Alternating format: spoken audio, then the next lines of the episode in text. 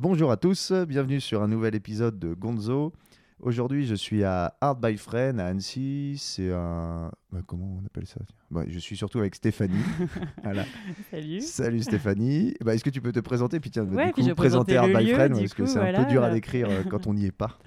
Alors, je m'appelle Stéphanie, je suis éditrice, et puis c'est vrai que je suis dans ce lieu un peu, euh, un peu spécial, euh, un tiers-lieu, on pourrait dire, à la fois galerie, atelier d'art, euh, événementiel. Ouais, c'est déjà pas mal. Et bureau, donc. Et bureau, ouais. Atelier, alors c'est vrai qu'avant, il y avait des ateliers d'artistes qui ont déménagé depuis, donc on est euh, des photographes, des éditeurs, euh, des sculpteurs. voilà, des stylistes. Bah, Max, en haut, est plasticien, Ok. fait de la sculpture aussi, ouais. ouais. Cool. Et donc, toi, Et donc moi, bah, je suis euh, éditrice, comme on disait. euh, un, un poste un peu particulier, c'est vrai. Euh, je suis ce qu'on appelle un- une chasseuse. Euh, C'est-à-dire, euh, j'apporte des affaires aux éditeurs. Je chasse des auteurs. d'accord. Ouais. Ça, c'est végétarienne, c'est un paradoxe assez, euh, assez intéressant. tu chasses des humains. Ouais, je chasse des humains. Ok. Je chasse leur production. Ouais. D'accord. Et c'est- t'es installé à Annecy depuis combien de temps? Alors ça fait, bah, c'était un peu avant le Covid, donc euh, un an, un an et demi. Ouais. Déjà un an. Ouais, déjà un an et demi. Ça passe assez vite, donc euh, je ne connais Annecy que sous Covid. Ah ouais, Ouais. j'avais un copain pareil qui arrivait là et pour faire des rencontres, tout, euh, ouais, c'était pas forcément évident. Ben ouais, pour Et faire des de- rencontres, c'est pas simple. Après, c'est vrai que le lieu ici, euh, Ouais, c'est un aide. bon carrefour. Donc on n'a pas à se plaindre. Lui, il avait pas cette chance. de-. Et euh, alors, comment, comment, Comment on devient éditrice D'où euh, viens-tu? Qui es-tu euh? Alors, d'où je viens? Alors, je viens de Clermont-Ferrand, euh, en Auvergne, là où il y a les collines à vaches, comme vous dites ici. Il y a des gens qui disent ça. Ouais, il y a des gens qui disent ça. Ouais, c'est de belles malheureusement. montagnes aussi. Ouais, il y a des, oui, il y a des volcans. Ouais. Ouais, c'est- sympa aussi. Et bah, surtout, ce métier de chasseuse, c'est un peu un métier qui s'est construit dans le temps. Normalement, on est éditeur au sein d'une maison d'édition, Mm. dans un segment particulier, en jeunesse, en BD. Enfin voilà, on choisit un segment. On Et, euh, moi, spécialiste. ouais, c'est ça. Et on en parlait tu tout. ne- Voilà, c'est ce que tu veux pas faire. Ce que je veux pas faire, tout à fait. J'avais aucune envie d'être spécialiste, mais ça depuis euh, pff, quasiment depuis tout le temps. hein. J'ai toujours choisi des études euh, qui me permettaient de sortir du cadre régulièrement, de le questionner. Et c'est vrai que, ben, en étant chasseuse, je bosse en externe pour plusieurs maisons. Donc je choisis le sujet. Est-ce que je veux bosser en BD, en essai, en littérature, en jeunesse Et j'apporte les projets aux éditeurs. Ok. Et t'as Ouais. quel âge, Stéphanie? J'ai Je sais- 32 ans. 32 ans. Ouais. On peut être éditrice à 32 ans? Euh, ouais, ouais, bah, je le suis depuis que j'ai 22 ans. Depuis que t'es. Ouais, j'ai commencé pendant mes études en fait euh, en freelance et euh, ouais, Ah parcouru un petit peu euh, deux trois autres trucs entre temps et, euh, et oui, on est on peut être éditeur à 32 ans. Ouais. que tu vois, c'est bah, pareil, hein, comme je découvre, hein, c'est Mm. c'est pour ça aussi que je voulais t'avoir. C'est le métier d'éditeur, pour moi, est assez mystérieux. Ouais. Et on s'imagine euh, une sorte de- d'ancien. Ouais, non, mais un- ou un ancien, une ancienne, quelqu'un tu Ouais, vois, qui a bien roulé sa Mais il y bosse. en a, il y en a des Ouais. anciens, beaucoup, peut-être beaucoup. beaucoup trop encore. Il y en a pas mal des anciens. euh, Ouais, ouais, je, je vois un peu l'archétype. euh, Enfin, vas-y, peut-être tu peux me Ouais, dire comment voilà, tu le mais, vois. bah, toi, ouais, non, mais quelqu'un d'assez ancien qui bosse dans une, une maison d'édition traditionnelle, parce que bon, bah, on va pouvoir parler de ça, mais tu as des grosses maisons d'édition en. France. On s'imagine vraiment ce, ce- quelqu'un qui a lu beaucoup. Bah, je dis pas que tu pas lu beaucoup, hein, c'est Un pas ce que je dis. Ouais, voilà, quelqu'un ouais. qui a vraiment, puis qui a, qui a côtoyé des auteurs, qui Mm. arrive maintenant à les, à les débusquer parce qu'il en a côtoyé. Tu vois, c'était- c'est ouais, cette espèce de d'aura qu'on peut prêter à quelqu'un qui un peu le vieux sage. et qui choisit, euh, tu vois, qui intellectuel. choisit qui, euh, bah tiens, toi, toi, toi, tu vas sortir, Mm. toi, tu vas pas sortir. Et donc, toi, tu te lances à 22 ans là-dedans. Mm. Tu fais quoi comme étude avant Parce que tu dis que tu voulais. euh, Alors, euh, comme étude, bah, j'ai fait euh, ce qui est un classique. hein, j'ai fait des études de lettres, euh, comme beaucoup. Et, euh, donc, ça, dé- et ça débouche sur un travail. ça débouche sur un travail. Figure-toi qu'on en rigolait hier. euh, je disais à mon voisin de bureau là-haut, Max, qu'on m'avait dit en fac de lettres Vous êtes sûr que vous voulez être là Vous êtes certain que vous avez. Ouais. C'est Est-ce que incroyable. vous voulez ça. être prof Non. Ouais. Ah ouais, c'est Ah. genre, il n'y a pas d'autre débouché, quoi. Bah, prof, euh, ouais, s'il y a d'autres débouchés, mais c'est vrai que c'est pas, c'est pas facile. D'accord. Donc, euh, j'ai fait lettres avec euh, au départ l'idée classique d'être prof à la fac. Ok. C'est ouais, un grand, grand programme. Et euh, donc, j'ai commencé mon mémoire et je me suis assez vite rendu compte que finalement, ça me convenait pas vraiment. Le côté très cadré de la fac, le côté très consensuel aussi, ça a toujours été un problème chez moi, le consensus. Donc, euh, je suis arrivée avec des sujets pas consensuels, qui interrogeaient la politique ou la sexualité. Enfin, voilà, bref, euh, ça a gratté un peu.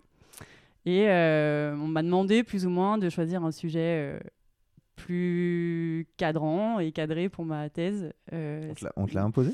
On me l'a pas imposé. On, m'a dit que en fait, si je voulais une bourse, c'était quand même mieux, quoi. Et c'est vrai qu'à l'époque, j'étudiais l'imaginaire de la terreur, la Révolution française, en fait, comment cet imaginaire-là infusait dans les bouquins à travers les auteurs, quelles répercussions ça avait sur nous dans notre vision de la Révolution française. On parle peu de la terreur, on parle beaucoup de la Révolution comme mm. quelque chose de très lumineux, très transcendant, et on ne parle pas de la terreur, qui est mm. euh, une, vision beaucoup plus mm, négative, ou en tout cas qui pose des principes qui sont un peu diffus dans notre société aujourd'hui. Euh, cette notion de, euh, par exemple, la République comme principe quasi sacré et religieux, quoi. Donc on est mm. vraiment dans une dimension qui pourrait être dictatoriale, qui pourrait être bien plus finalement controversée, qu'on veut bien l'admettre. Enfin, on peut dire que l'institution, le côté républicain, est une religion comme une autre. Et mm. c'est un petit peu ce que j'ai étudié à travers euh, mon mémoire chez des Charles Dickens, Anatole France. Euh, voilà, travailler ce côté-là. Donc c'est vrai que c'était pas forcément, je travaille avec les anarchistes aussi, euh, donc c'était pas forcément un sujet facile. T'as quel âge quand tu fais ça? Ça, j'avais, bah, j'avais 20, 23, 24. 23-24 ans, ouais. Tu fais ça combien de temps ces études Eh ben, je suis restée jusqu'à la fin de mon master et euh, là, c'était un moment assez difficile euh, pour plusieurs raisons, parce que je trouvais qu'en fac de lettres, il n'y avait pas autant de solidarité, de cohésion que je pensais, c'est-à-dire euh, chacun est un peu dans son coin. On travaille sur nos textes, on va un peu les rats de bibliothèque, tu vois, le, le stéréotype qu'on peut en avoir. Euh, je trouvais ça très dommage parce que j'étais justement à Grenoble à ce moment-là. J'étais partie de Clermont pour aller faire un, bah, ce fameux master euh, où on avait de la socio, de la politique, euh, de la littérature. On était vraiment dans une émulation. C'est une chouette fac, Grenoble. Et pourtant, par ailleurs, en dehors, les étudiants se croisaient assez peu. Enfin, je dis bien en lettres. Hein. C'était vraiment très marqué, lettres et les autres. moi, j'ai toujours aimé être un rat de bibliothèque, mais qui s'amusait beaucoup en dehors. Donc j'ai très mal vécu ce côté euh, très sérieux, euh, voilà, un peu austère. Et je me suis dit qu'en thèse, c'était un chemin de croix quand même. Pour avoir rencontré des thésards, en lettres, ils sont seuls. Euh, au sein d'un laboratoire où ils voient de temps en temps leurs profs, mais c'est un travail de solitude immense et je crois que j'avais pas les, les reins solides pour ça, euh, j'avais pas envie, moi j'ai envie de collaborer. Parce que thèse, c'est après ton Donc, master, c'est pour le, si je dis pas de bêtises, de doctorat, tout ça bah, En fait, le master, c'est ce qui te donne accès à la thèse euh, derrière. Tu ne peux passer en thèse que si tu as ton master. Donc moi j'ai mon master et j'ai pas voulu aller en thèse. Donc pour cette raison très perso de j'ai besoin de, collaborer avec des gens mm. et je peux pas être toute seule sur un sujet. Et l'autre euh, point, mais déterminant pour moi, c'était euh, à quoi sert euh, une thèse en littérature aujourd'hui? À quoi ça sert que je sois prof à la fac ou en tout cas que je produise des écrits? Parce que prof à la fac, il y a une dimension vraiment, je mm. trouve, impactante. Une production écrite en lettres, qui la lit? À part mes confrères et consoeurs, à savoir personne. Mm moi, j'ai une vision, je pense, très militante de la fac, du prof. Euh, je pense que les, idées intellectuelles, elles doivent être euh, vulgarisées, elles doivent circuler. Donc, si je travaillais sur la terreur, je voulais que les gens comprennent l'impact que ça avait dans leur vie. Et c'est pas du tout ce qu'une thèse euh, promet, c'est pas ce qu'une carrière universitaire promet, et ça m'intéressait pas du tout. Ouais, tu restes un peu dans ce côté élitiste, mais de la mauvaise manière de. Oui, tout à fait. Ouais, ouais. ouais tu... Pas de partage, bah, partage, entre, entre cette, euh, bah, ce microcosme. Quoi. Bah, je pense qu'il faut des. Hum, je, je renie pas l'aspect extrêmement poussé, voire spécialisante de, de ces études-là. Elles sont nécessaires, mmh. ça tire tout le monde vers le haut, mais il faut quand même des passeurs, ou en tout cas que mmh. nous, en tant que chercheurs ou enseignants, à un moment, soit euh, on contribue à la société. Hmm. Euh, et pas uniquement à travers des textes que personne ne lit ou à travers quelques étudiants. Donc il y a l'aspect professoral où euh, effectivement tu contribues parce que tu formes des élèves à être plus autonomes, éclairés, j'ai envie de dire. Donc là, il y a un vrai enjeu. Mais il y a un autre enjeu, c'est et les autres, quoi. Et ceux hmm. qui sont pas à la fac, comment ça circule? Et je trouve qu'il y a un vrai bah, y a un, écart terrible entre euh, le monde universitaire et la vie, en fait. Hmm. Toi, tu voulais pas continuer là-dedans parce que ça. Bah, c'est ça qu'il y avait trop de déconnexion avec le, on va dire pas le monde réel, mais. Un peu, ouais, si, ouais. Euh, enfin, moi, je, je, me sentais très bien dans ce monde des idées. Ça a toujours été un peu mon, hmm. mon univers euh, paradisiaque. Je suis bien quand je réfléchis, j'invente. Enfin, c'est là où je me sens le plus à l'aise. Mais j'ai besoin de me sentir active aussi d'un point de vue plus social. Et j'arrivais pas à faire la la couture entre les deux morceaux du manteau, quoi. Donc, euh, c'était compliqué. Ouais. Tu vois, c'est drôle que tu parles de ça parce que maintenant, on comprend ton chemin vers l'édition. Ouais. euh, bah, l'édition, parce que c'est le partage. Tu Ouais. pars, de- tu pars de- d'un texte qui, que personne n'a vu, bah, d'un Mm. texte ou une œuvre, on va Mm. dire, que personne n'a vu, et c'est à toi de la mettre en lumière et de la partager avec euh, tout le monde. Et donc là, tu fais ton master. Ouais. Et qu'est-ce que tu fais après là? Bah alors après ce master, j'étais un peu perdue. Donc euh, c'est le moment de perdition où tu sais pas trop où tu veux aller. Donc je j'ai pensé faire de la langue des signes euh, un temps, Ouais. mais parce que je savais vraiment pas quoi faire. Puis j'ai toujours été intéressée partout. Je me suis dit pourquoi pas? Et j'ai eu la chance de tomber sur un un EduxP qui était euh, assez génial, qui a fait un long entretien avec moi pour voir pourquoi je voulais me former à la langue des signes. Et on en est venu à la conclusion au bout de 3-4 heures que c'était pas mon amour pour le handicap ou quoi. C'était euh, j'adore apprendre les langues. Alors parler une langue de plus pour moi c'était chouette. Euh, donc c'était juste le challenge intellectuel qui m'amusait. Donc c'est très mauvaise raison pour choisir un métier. Donc il m'a bien, euh, il m'avait bien recadré. Et là, un peu en désespoir de cause, je rentre à Clermont et puis je tombe dans une licence pro. Je passe en troisième année direct avec les équivalences qui étaient euh, culture et patrimoine, je crois. En gros de la médiation culturelle. Donc je me fais une année euh, de médiation culturelle entre le son, euh, le film, le court métrage. Ça consiste en quoi ça? La Alors, médiation euh, de la médiation culturelle, bah, Art by truc- Friends, c'est un peu ça. hein, c'est un peu la médiation culturelle, c'est euh, diffuser l'art euh, et la culture à un public euh, large. La médiation, c'est vraiment Mhm. rendre accessible à travers différents euh, médias euh, la culture et l'art. Donc nous, à Clermont, on était plus euh, court-métrage. Il y a le festival du court-métrage qui est euh, tous les ans à Clermont. Un super... euh, Il y a l'animation ici. Ouais. Euh, bon, c'est pas sur les mêmes euh, échelles, très clairement, mais c'est un festival bah, européen. Donc quand même beaucoup, quand même, beaucoup de monde. Ouais, c'est énorme. C'est Ouais. l'un des plus gros d'Europe. Donc euh, je vous conseille vivement en janvier, quand il n'y aura plus le Covid. Ouais, Ouais. parce que là, en ce moment. Bah, c'est une semaine de folie avec euh, Ah, puis c'est bien le format tout court. le monde dans la rue, euh, qui Ouais. boit des coups, qui discute, qui se rencontre, euh, des séances toute la, toute la journée, un peu comme ici. Ah, puis le format court métrage, c'est cool. Bah, tu peux voir beaucoup de choses en bah, beaucoup Entrée, moins de temps. bah, voilà, c'est ça. Ouais. Et puis une grande diversité, je pense que tu prends plus de risques aussi sur un format de 5 à 10 minutes Ouais, que et sur moins des longs moins- métrages. Et t'as moins d'enjeux. C'est plus facile à produire C'est plus je pense. facile à produire, alors ça dépend, mais je pense que c'est euh, la forme artistique est plus marquée. Hmm. Ouais, il y a Ouais, un gros peux- engagement. Le jeu d'acteur est aussi euh, très différent, je trouve. Ah ouais. Donc c'est un truc à découvrir. Euh, Je serais peut-être pas la plus euh, spécialiste pour parler du court métrage, mais euh, Non, mais c'est intéressant d'avoir cette, Ouais. euh, cette approche-là parce que j'ai- bah, je, je regarde très peu, même euh, pour pas dire jamais. Ouais. Alors que oui, je pense qu'il y a des, ça doit être très intéressant quand tu quand tu regardes des très bons courts métrages, ça doit, ça doit Bah, être très c'est- intense en fait. C'est exactement ça. Ouais. Ouais. c'est intense. C'est un petit peu. euh, moi, je compare ça des fois à la forme un peu euh, poétique. C'est-à-dire, c'est c'est une captation en très peu de temps Mm. d'énormément de sensations, d'émotions. Enfin, c'est c'est Mm. un instant euh, volé comme ça et concentré. Donc, tu as beaucoup et le temps de le digérer, c'est long, beaucoup plus long qu'on imagine. Ouais, Il y a des, des espaces un peu laissés à l'imagination, je trouve, dans un court métrage. C'est des espèces de ruptures euh, que tu es obligé de combler toi-même, comme dans un poème où tu es obligé de combler euh, ce que le poème te dit pas. Et là, tu as vraiment une création. euh, Ça, Ouais. ça ressemble. Pour le coup, c'est un peu ce que je ressens quand tu peux lire un livre. Je Oui. trouve. Des fois, bah, des fois, tu as des livres où tu as l'impression qu'il se passe pas grand-chose, Mm. mais qui au final te posent beaucoup de questions. Ouais. On en parlait avec Grégoire dans le podcast précédent, mais oui, tu as des, un- des grands classiques, ça, ça parle de quelque chose, c'est intemporel et ça te, ça te pose des questions en toi-même. Mais ça te laisse, bah, en fait, ça te pose plus de questions que ça t'apporte de réponses. Ouais. souvent. Et c'est là où on voit les grands, les grands auteurs, en fait. Euh, Ouais. Moi, j'ai toujours un peu cette référence. euh, moi, j'adore Marguerite Duras. euh, elle a vraiment cet art de la phrase très resserrée qui dit peu, mais à la fois qui dit beaucoup. Ou des gens comme euh, Ursula Le Guin, peut-être un peu moins connue. Des... Enfin, elle est très connue aux États-Unis, un peu moins en France. Une auteure de SF.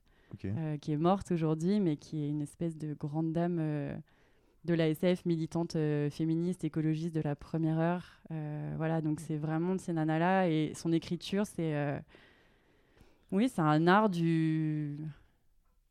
quasiment du silence entre les mots, quoi. C'est extrêmement beau. Elle n'a pas besoin de faire des longues phrases, elle n'a pas besoin de tout décrire. Quelques phrases finissent Mm. par créer un décor grandiose, et toi, en tant que lecteur, tu es instinctivement poussé à combler les vides par ta propre imagination et quand ça vient pas de te demander pourquoi ça vient Ouais. pas qu'est-ce qui gêne donc ouais ouais C'est c'est intéressant- euh, intéressant comme ouais. approche. Mais... Mm. Et, et donc, tu fais médiation culturelle. ouais Tu fais ça un an.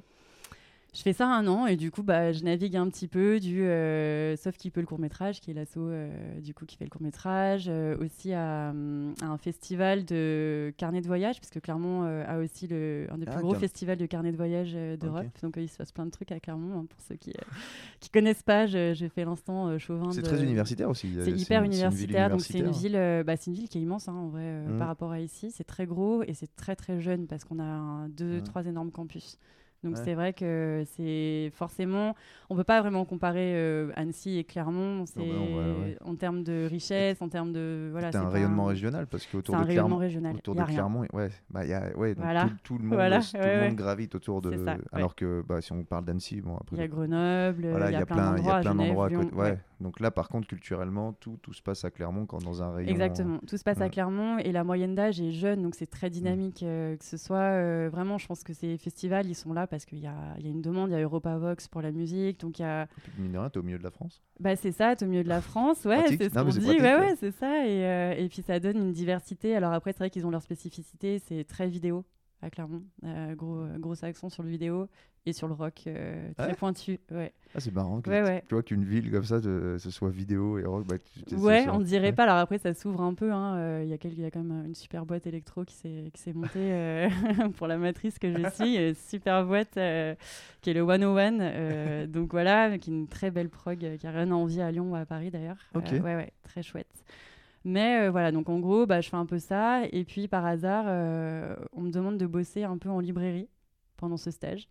Et là, attends, à ce Ouais. moment-là, t'as quel âge? Bah là, euh, j'ai, je dois avoir 25. Ok, je Ouais. disais que t'étais éditrice euh, de tes 22. Ah oui, alors parce Ah. que j'ai commencé en stage, euh, en fait en parallèle, j'avais fait un stage dans une maison d'édition à Lyon euh, qui s'appelle euh, Mnemos, qui était une, une des pionnières en fait de la fantasy en France. D'accord. Celle qui a créé les premiers jeux de rôle. Qui, euh, ouais, pour, pour ceux ceux qui aiment, connaissent pas euh, le style ouais. fantasy, donc c'est. euh, comment tu Bah c'est- décris-le, ça serait marrant.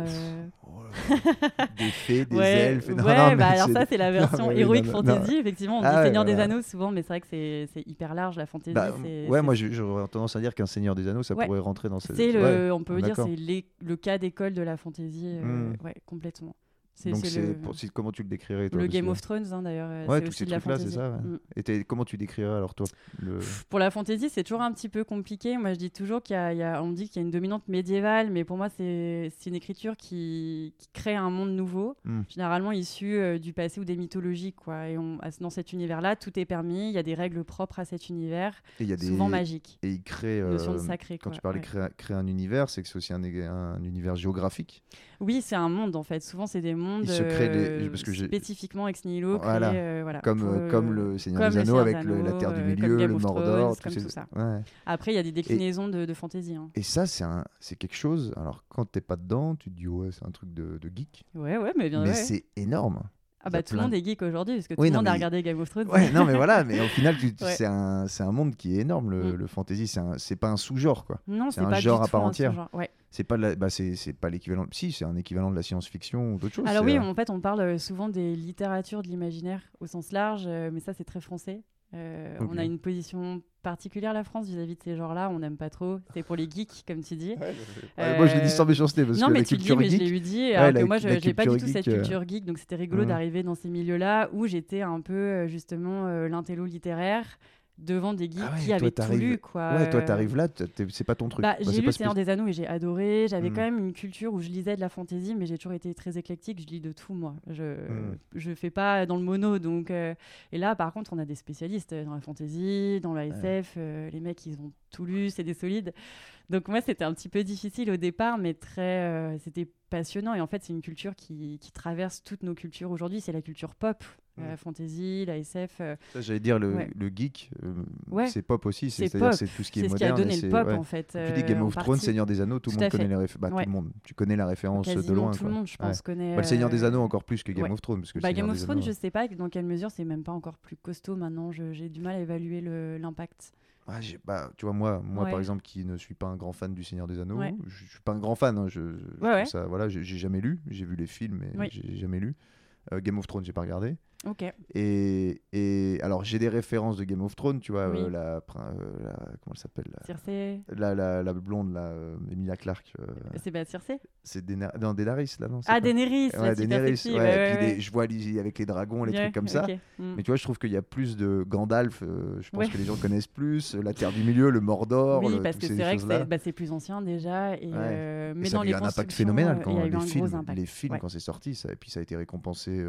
Oui, parce que je pense que le film tout. était juste incroyable aussi Mm. en technicité, Mm. de la musique. Il y a Ouais. vraiment eu un, un gros Ils travail. pas loupé, là, coup, ouais, hein, ils n'ont pas loupé. Parce que Mm. ça aurait pu être loupé. euh. Ils ont choisi le bon, euh, Oui, le bon réalisateur. on a des loupés parfois en SF. Et c'est vrai que la fantaisie, alors après, elle a, elle a ce côté. euh, encore une fois, hein, c'est très français dans la culture. euh, je pense qu'on associe fantaisie à puérilité. Ce que tu disais très bien, c'est les dragons, c'est les elfes. euh, on se dit, ouais, ça va. Quand t'as 10 ans, ok. Quand on a 30, 40, un peu moins.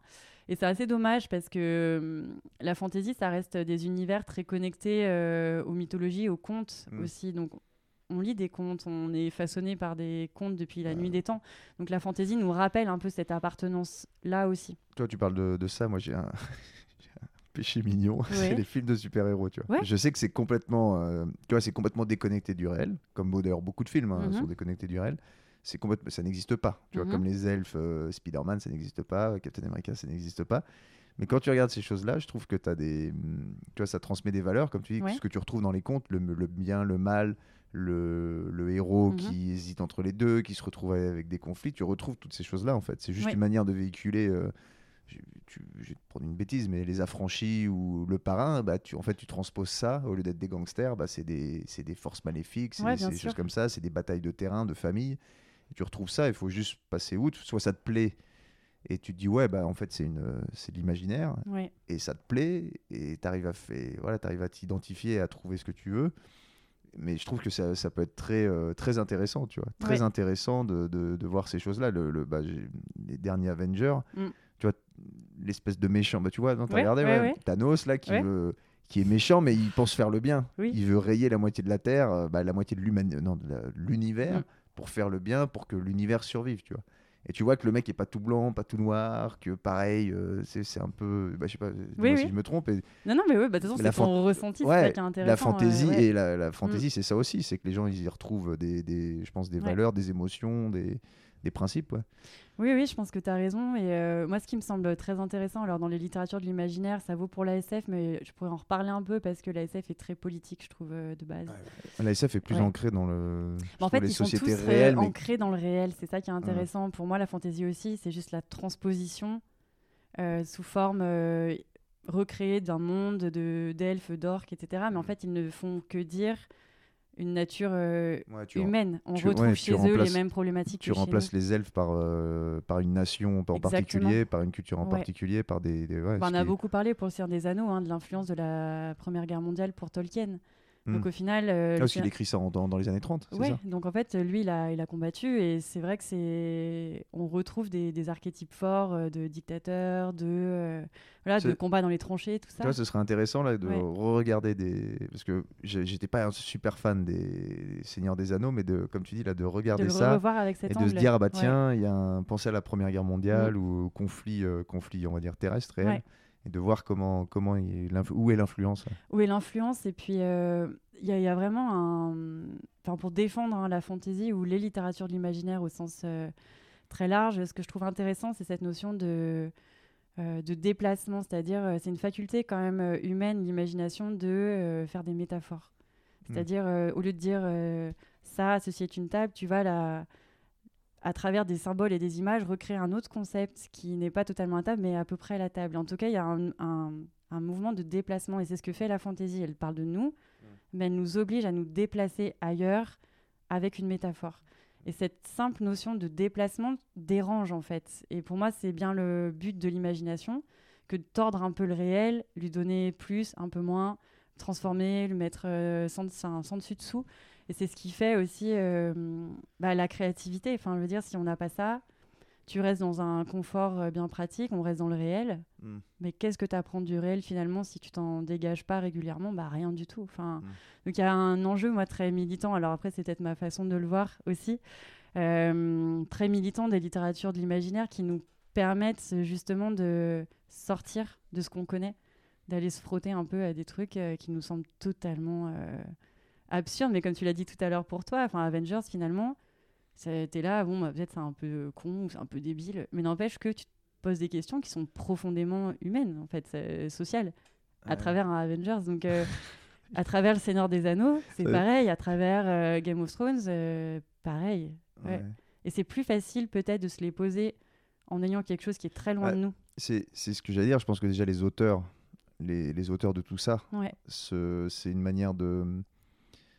T'as des choses que, à mon avis aussi, je pense que ça a dû servir. euh, Tu pourras peut-être euh, mieux savoir que moi, mais tu vois, je pense que tu as des gens qui à un moment pouvaient pas dire certaines choses et qui l'ont dit en, à la manière d'une métaphore. Tu vois. Ouais.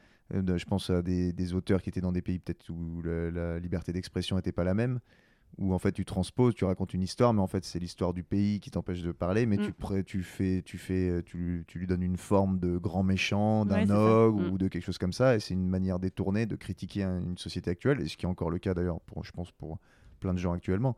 Tu vois, des, des métaphores Ouais. sur. euh, ça pourrait être, bah, je pense, euh, tu vois, sur le féminisme des choses Mm. comme ça, la situation de, d'en fait, de transposer la situation de la femme ou Ouais. d'une minorité, puis en fait, la- lui donner un côté absurde de- d'elfe ou de choses comme ça pour critiquer le système. Et, Ouais, je pense, il y a des œuvres comme ça, mais j'aurais pas les Bah, noms sur, des. euh, alors peut-être pas en fantasy, mais quand Ah. tu parlais des femmes, là, je pensais à La Servante écarlate, t'as peut-être Ah, vu. non, ouais, bah, j'ai entendu parler, mais ouais. Ouais, alors là, on est plutôt sur de la SF carrément dystopique, ce qui est souvent le cas de la SF d'ailleurs, Mm. euh, très, donc on- ce côté plus politique, encore Mm. une fois, de la SF, puisqu'elle est dans le futur, elle voit comment l'humain, la société euh, évolue. Ça, c'est les dystopies, c'est génial. C'est génial et c'est terrifiant à la fois quand même. Et tu parles de ça, Ouais. vrai, je pensais à ça. euh, c'est The Lobster. Je sais pas si tu l'as vu ce film. Ah, mais t'es terrible, moi il m'a ouais, dérangé. euh, Ah ouais, il dérange et en fait, tu regardes le truc. Alors, tu as une grosse métaphore, Oui. mais à chaque, en fait, chaque détail, chaque petit truc, tu vois, le, Mm. le, chaque petit truc, tu dis ah ouais, mais en fait, ça, il critique ça. Tu vois la pression. Oui, c'est un de- décodage que tu es obligé de faire Et constamment. faudrait- je pense qu'il faudrait le revoir. russes. Ouais, ouais, Ouais. mais tu te dis, ah ouais, tu vois le, le tableau, le gros tableau, et puis après tu te dis, ah ouais, mais là en fait, ça il fait ça, et ça, ça veut dire ça, ça c'est la critique de Mm. ça, ça c'est. Mais comme tu viens de le dire, ça te dérange. Enfin, il y a quelque chose qui te Mm. qui t'appelle. Et pour moi, c'est vraiment là où tu vois une œuvre, euh, une vraie œuvre d'art, d'une œuvre euh, pff, consensuelle, ce qu'on qui produit à te- 80% aujourd'hui quand ouais, même. qui quoi. te dit euh, de front euh, les Ouais. choses et ouais. Ah, tu trouves, tu trouves que maintenant c'est un peu. Globalement, oui. Enfin, je trouve qu'il y a une espèce de ratatinement intellectuel euh, qui est un peu triste, tu vois. Et c'est pas pour faire de l'élitisme justement. C'est euh, j'aimerais bien qu'il y ait des hum, qu'il y ait des productions. Alors il y en a. hein, heureusement, il y a des chouettes Il y en a, maisons, mais bon, il y en a une mais, sur- une sur dix, quoi. Il y a une, ouais, il y a quand même un. Ça, je suis d'accord avec toi sur le. Je trouve que Tu bah, après tu as le syndrome Netflix. Ouais. En fait, tu et je le vois. hein, Ouais. Moi, j'évite de regarder trop de séries, tu vois. Alors, je regarde des, des trucs à la con, mais j'évite de regarder trop de Oui, séries. puis on a le droit de regarder des voilà, trucs à la con ouais, t'en as des fois, tu, parfois. poses, hein, tu t'as poses besoin. le, tu ouais. poses le cerveau, tu bien regardes sûr. ça, ça pète, euh, Mm. voilà, c'est bien. Mais tu vois, je trouve que les séries, c'est chronophage. Et en fait, ils on est arrivé à un tel point où, tu vois, tu as des, t'as des acteurs comme Netflix, euh, HBO, Amazon tous ces trucs-là, ouais. ouais, Amazon Prime, qui en fait ont la recette pour faire un truc qui va se regarder, Oui, c'est une qui va se regarder ouais. bien, qui tu vas passer un bon moment, Ouais, mais qui, qui, est qui pas te si mauvais euh, dans Ouais, le qui- fond. bah non, mais qui est mais bien qui réalisé. Qui est bien réalisé, mais Mm. le, le fond, bah le fond, euh, c'est un peu toujours le même. La recette, c'est un peu toujours la même. Tu vois, il n'y a, y a pas de. C'est rare de- d'avoir des séries qui vont à l'encontre, tu vois, qui sont où tu as une vraie surprise as, quand as au message qui est passé ou euh, tu vois, qui, euh, qui choque un peu. Bien sûr. Qui choque, mais dans le bon sens du terme, pas faire un truc Mm. euh, juste pour choquer, tu vois, mais qui, qui pose des vraies questions. C'est vrai que tu en as moins, et en fait, en euh, moins. et les- tout le monde te dit euh, Ah, tu devrais regarder cette série, elle est bien. Je n'en doute pas qu'elle est bien. Mais qu'est-ce qu'elle va apporter en plus, tu vois, de, Mais c'est intéressant de se poser, enfin que tu te poses cette question, je trouve ça déjà bien parce qu'on, même en ayant cet angle-là, je trouve qu'on se laisse euh, petit à petit emporter vers le côté, enfin médiocrité au sens de médian quoi. On n'est plus Mhm. très haut, on n'est pas bas, mais on n'est pas haut non plus, et il y a un certain confort dans lequel euh, même moi aussi, euh, comme Ah bah tout le c'est- monde quoi. Ah bah on c'est facile de, de, de regarder le C'est truc. facile, ouais. Et Tu je pense que le ta film, dis, capacité a l'air- critique, elle diminue Ouais. quand même avec le Mm. temps à force d'être euh, T'es Ouais. moins capable d'aller un peu au-dessus. Ouais. Donc c'est. une habitude qui se et Il y crée, a une quoi. habitude, ouais. Bah tu vois, c'est ah, comme les réseaux sociaux, les écrans, tout ça. T'es bien, hein, tu fais ton truc. Et bah c'est sûr que c'est plus facile. J'en suis le pre- premier Oui, mais je pense qu'on est tous là-dedans. C'est plus facile de passer une heure sur mon téléphone que bah, de lire un bouquin une heure parce que c'est Oui. plus fatigant. Ça demande de- d'être concentré. Bah, ça demande une attention qu'on n'a plus. euh. Alors ça, c'est vrai que nous on le voit côté euh, édition. Alors après, il y a des aberrations hein, qui sont qui se passent. c'est vrai qu'on nous demande de- souvent des bouquins de plus en plus courts, Ouais. euh, des formats de plus en plus euh, finalement uniforme, quoi. Il y a une, Mm. il y a une homogénéité qui, qui est en train de se créer dans l'édition lentement, mais sûrement. Ah, tu le vois dans l'édition? Oui, oui, bah, dans les demandes. C'est vrai qu'en tant que. Enfin, moi, euh, quand, quand je chasse, du coup, j'ai des consignes quand même assez précises. Je sais ce qui rentre, ce qui rentre pas. Alors après, je suis pas dans une toute petite maison d'édition qui va faire des trucs euh, très, euh, très engagés. Je le faisais quand, quand je travaille avec Mnemos, justement, en littérature. On a sorti un, un livre là en janvier qui s'appelle Aucune terre n'est promise, un israélien. C'est vraiment euh, de la SF au sens euh, uchronie. Donc, euh, et C'est si- qui l'auteur? Il s'appelle Lavi Tidar. Est-ce C'est un super bouquin, moi je pense. Mais il est sorti le- là, ouais. Il est sorti en il a janvier, eu son ouais. succès, non?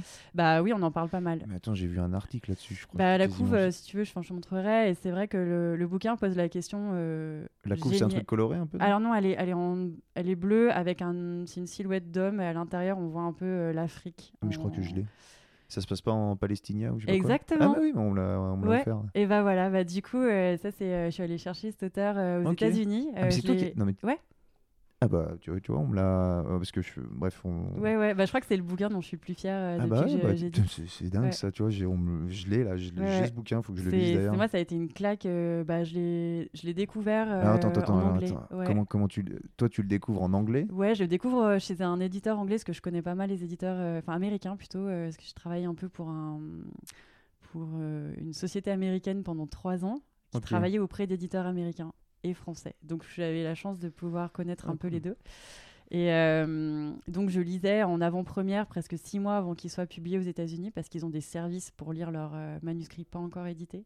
Quand t'es, euh, comme ça, tu peux acheter très vite les droits de traduction quand tu es français. Donc moi, je lis ce truc-là et je me dis, euh, pff, grosse claque, vraiment cet auteur, je le veux quoi. Ok. Donc je contacte euh, bah, Mnemos qui a créé à ce moment-là euh, l'éditeur fantasy qui je bosse depuis que j'ai 22 ans, qui crée son label de littérature énorme qui s'appelle MU, MU, gros beau label de littérature indé. Et c'est eux qui ont publié le Et bouquin eux ont publié ce bouquin, en fait, que je lui ai dit, ben voilà, on le prend quoi, on le traduit. Tu vois, c'est la couverture, elle est, elle est, elle change de ce que tu vois d'habitude. Ouais. Bah, tu ils vois, ont je une pense que ça ligne doit être- graphique chez cet Ouais. éditeur-là, tu peux regarder, c'est le même, euh, c'est Kevin de Châtel qui fait euh, toutes, les, toutes les couves. Donc il y a une vraie identité graphique euh, et ce bouquin est juste. euh, alors littérairement, pour moi, c'est quasi de la poésie à certains moments et politiquement, c'est Mm. quand même un Israélien qui vit en Angleterre, qui a vécu en Afrique, qui écrit ça.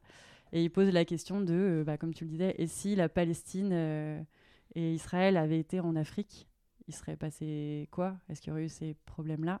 Parce que ça a failli être le cas. Israël a failli être euh, Ok, ouais, à la oui, frontière oui, de l'Ouganda, finalement. Les. Anglais avaient dit... euh, parce que c'est les Anglais hein, quand même qui ont découpé... euh, qui ont fait un peu leur, leur recette là-bas, découpe bien foutu la merde, comme on dit vulgairement. Ouais, voilà, c'est ça. Donc euh, les Anglais au départ avaient dit bah pourquoi pas vous filer un petit bout d'Afrique euh, qu'on possède, vous allez là-bas tranquillou faire votre euh, votre Ouais. état sioniste. Puis finalement les sionistes ont dit non non nous on veut on veut la terre promise et Ouais. on va Ah, va bah, faut que je le lise. euh, je Bah, ça pose de grandes questions et ça pose aussi euh, bah, ce dont on parlait tout à l'heure, la question de, de la littérature. C'est quoi le pouvoir de la fiction aujourd'hui quoi? Est-ce que Mm. ça peut pas nous aider à résoudre des trucs, la fiction? Euh, Quand euh, on sait plus trop par quel bout prendre euh, ce fameux réel dont on voit Ouais. pas beaucoup de, de solutions?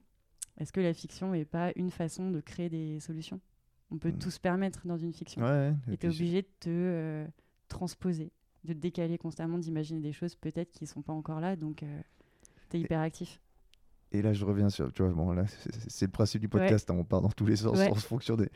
Donc, tu, là, on va parler de comment tu trouves ce bouquin. Donc, tu, tu trouves un. C'est un manuscrit à l'époque. C'est encore qu'un manuscrit. Il n'est pas publié. Alors, il, il va être publié chez l'éditeur Donc, américain. ça, tu le sais. Tu sais qu'il Ouais, va être je publié sais qu'il va être publié Améri- chez eux. aux États-Unis. Ouais. Aux États-Unis. États-Unis, Et il est publié qu'aux États-Unis pour le moment. Alors Personne- Angleterre, États-Unis, parce que souvent c'est des, Ok, c'est ouais. des combos Oui, bah d'éditeurs, ils sont très c'est liés. Exactement, ouais. voilà, c'est ça. Il a déjà publié aussi euh, d'autres ouvrages euh, à ce moment-là, plutôt en SF pur et dur. Euh, et euh, dont j'ai perdu le titre d'ailleurs. Euh, c'est Station quelque chose. Et ce gars n'a jamais été publié en français. Et en français, il avait été publié. Alors, je crois que je sais plus le nom de la maison par. je crois que c'était une filiale du groupe Hachette à l'époque, mais ça n'avait pas eu un gros succès. Je pense, en tant qu'éditeur, moi, je pense que le livre était mal positionné, mal Mm. vendu. Je pense que c'est une erreur d'éditeur là pour le coup. Je pense Ok. on peut pas trop lui en vouloir à, à lui. Donc moi je me dis bon bah on va surfer sur on oublie un peu ce qui a été fait il y a 5 6 ans avec ce bouquin et nous euh, je crois que c'est A Man Lies Dreaming en anglais. Euh, je sais plus quel est le titre en français euh, bref. Et donc nous on se dit euh, je veux celui-là parce que il est hyper hyper politique et il est poétique, il propose beaucoup de solutions. En France, il y a quand même Mm. un, un vrai sujet avec la Palestine, Mm. Israël. Donc j'ai dit, bah, un banco, on le sort pour euh, la rentrée littéraire. Alors, ça se passe comment? T'achètes les droits du. On achète les droits, ouais. En fait, on négocie avec l'agent parce que les Ouais. anglo-saxons, les auteurs ont des agents, ce qui n'est pas encore le cas des Français. Ça arrive, ça arrive beaucoup, euh, à grands pas. Mais donc, on négocie avec l'agent. On doit rémunérer la maison d'édition américaine, Hmm. l'agent, l'auteur. Et ensuite payer un traducteur. Ok. Ouais. Et là, c'est un coup de poker un peu.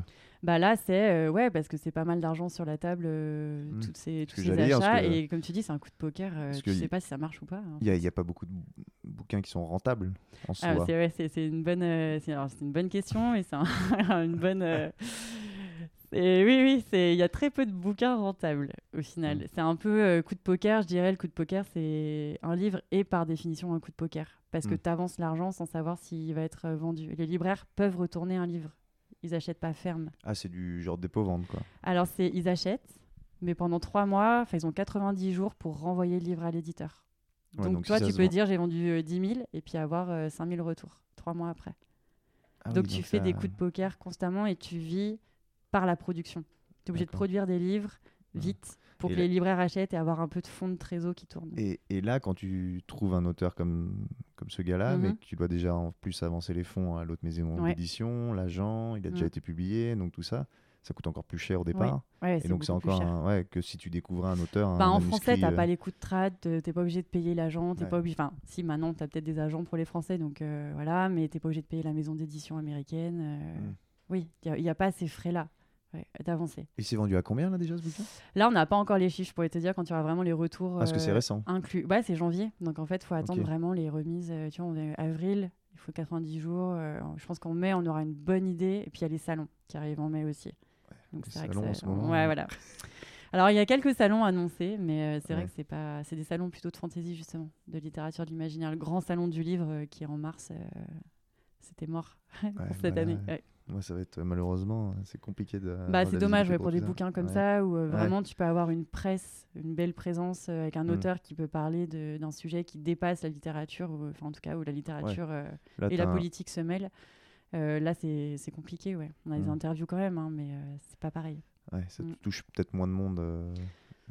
Je pense que tu touches du monde, mais euh, c'est quand même une rude concurrence, les livres aujourd'hui, euh, en librairie, en salon. Ouais, c'est un, chiffre hallucinant, euh, les rentrées euh, Ouais. littéraires. De... Il y en a combien? Deux maintenant par an? Alors, il y a la grande messe de septembre et puis il y a la petite rentrée littéraire de janvier. Ouais, c'est ça, Mm. il y a maintenant, il y en a deux. Ouais. Bah, il y a de quoi, bouquins en septembre. combien? euh. 400 bouquins Alors, je sais plus, je crois que c'est jusqu'à 500 nouvelles références en moyenne, voire plus aujourd'hui. hein. Donc, clairement, il y a... ça, c'est un vrai souci. On pourrait parler d'écologie euh, éditoriale, elle est complètement absente, mais à tout niveau. Il n'y a pas de philosophie écologique, il n'y a pas d'écologie au sens réel euh, dans le- la production, il n'y a pas d'écologie au sens euh, humain du terme, dans la gestion des personnes. C'est vraiment un secteur euh, déli- oui, délicat, j'ai envie de dire. Il y a souvent un grand écart entre Bah, la déjà, philosophie et la réalité. ouais. Déjà, rien que pour les auteurs, parce qu'il y a très peu Oui. d'auteurs qui vivent de, euh, Ouais. qui vivent de C'est l'écriture. pas, se c'est pas euh, possible, ouais. c'est- À moins d'être euh, Musso, Lévy ou Amélie Nothomb. Ouais, puis après, c'est ton nom, c'est ton nom qui fait vendre. C'est ton nom qui fait vendre, tu Ouais. peux produire, produire, ouais, effectivement. Ou, euh, Mais pour euh, vivre, il faut, en tant qu'auteur, il faut vendre beaucoup. hein. Ouais, parce que ouais, Produire beaucoup, vendre beaucoup. Gagner un prix, ça aide. Gagner le concours, ça aide. euh, ouais, ouais, clairement. Ça fait l'année euh, pour tout le monde, pour la maison et pour euh, C'est l'auteur. ça, hein. ouais, vraiment, Mm. c'est à ce point-là l'impact Ouais, sur une maison d'édition Bien sûr. Parce que oui, on parle de. Je vais regarder les chiffres, c'est entre. euh, généralement, un bon concours, ça se vend à 500 000, je crois. Ouais. C'est énorme. C'est énorme, mais vraiment, la maison fait son chiffre d'affaires de l'année ouais, dessus. Ah ouais, donc Mm. la, chasse, la chasse au concours. euh, Bah, la chasse, elle est un petit peu truquée. C'est un peu comme euh, à l'époque, tu sais, euh, tu pouvais euh, relâcher des. Je sais plus comment ce qu'on chasse, le tir au pigeon, tu vois. Tu, tu chassais le pigeon comme ça, puis il y avait le mec qui était à 3 mètres et tu tirais, et puis globalement, il l'avait à chaque fois. Bah, il se passe la même chose pour les maisons d'édition. Elles sont 5-6 à globalement toujours être. Ouais, euh, oui, on va pas les citer, mais oui, il y en a trois. Bah, surtout, il y en a une qui a trusté. J'ai, lu ça un peu. ouais, euh, c'est- tout à fait. Donc, Puis il y a eu des, d'ailleurs, hein, d'ailleurs. ouais, voilà, il y a eu des, Mm. un peu des débats, bah, pas des débats, mais des Bah, polémiques. parce que c'est du lobbying, l'édition, ouais, elle est faite par très peu de gens Mm. en fait. Mm. C'est, on a les mêmes monopoles Oui, dans l'édition qu'ailleurs. Et les comités, euh, Et les, les comités comités. sont quand même des gens qui sont ouais. du milieu, donc Mm. forcément qui ont leurs petites attaches. Ouais, alors Ouais. qu'il y a beaucoup d'éditeurs quand même euh, qui sont de petites structures avec euh, des lignes éditoriales juste euh, incroyables. Enfin, là, on retrouve la littérature qui te met des claques où tu voyages. Tu vois, je, je me suis renseigné un peu sur le concours parce que bah, je me suis remis à lire il y a pas si longtemps et puis je trouve que c'est quand même un bon, tu vois, de regarder les bouquins qui ont des Mhm. prix, c'est quand même intéressant. Ça te donne quand même Ouais. un indicateur, hein, surtout quand tu connais rien en fait. Oui, oui. Tu vois, quand bah, je considère que j'y connais vraiment pas grand chose, donc trouver des petits auteurs, euh, c'est un peu plus compliqué. Après, c'est tu vas voir les libraires. Oui, ça serait marrant d'ailleurs. Comment toi tu trouves euh, tes auteurs? Ah bah, je te, je- Ouais, on va en parler. Et, et tu vois, je m'étais renseigné un peu sur le concours. Et euh, notamment, j'avais commencé à lire comment il s'appelle Euh, L'art français de la guerre. Ouais. Tu vois, et euh, j'étais allé voir un peu bah, le Wikipédia de, de ce bouquin. Et euh, il y en avait qui avaient eu des critiques, genre c'était, c'est justement, c'est le, comment ils avaient, je sais plus comment ils avaient expliqué ça, mais genre c'est une perte pour la littérature de donner le Goncourt à ce bouquin-là parce qu'en fait il est formaté pour gagner le Goncourt. Comme quoi c'était un bouquin, un Goncourt, tu vois, une bête de course. euh, Ouais, je pense. Vraiment que juste fait pour mais ça. tu fais un parallèle intéressant, c'est comme un cheval. hmm. Ouais, ouais, tu le prépares, Ouais. à, tu le prépares à gagner le Goncours. Ouais. Tu sais qu'en fait la On maison d'édition le il y a prend et dit. C'est euh, des mois avant, il y a une vraie prépa, et c'est pour ça que c'est. Enfin, moi, je ne lis pas les concours. hein.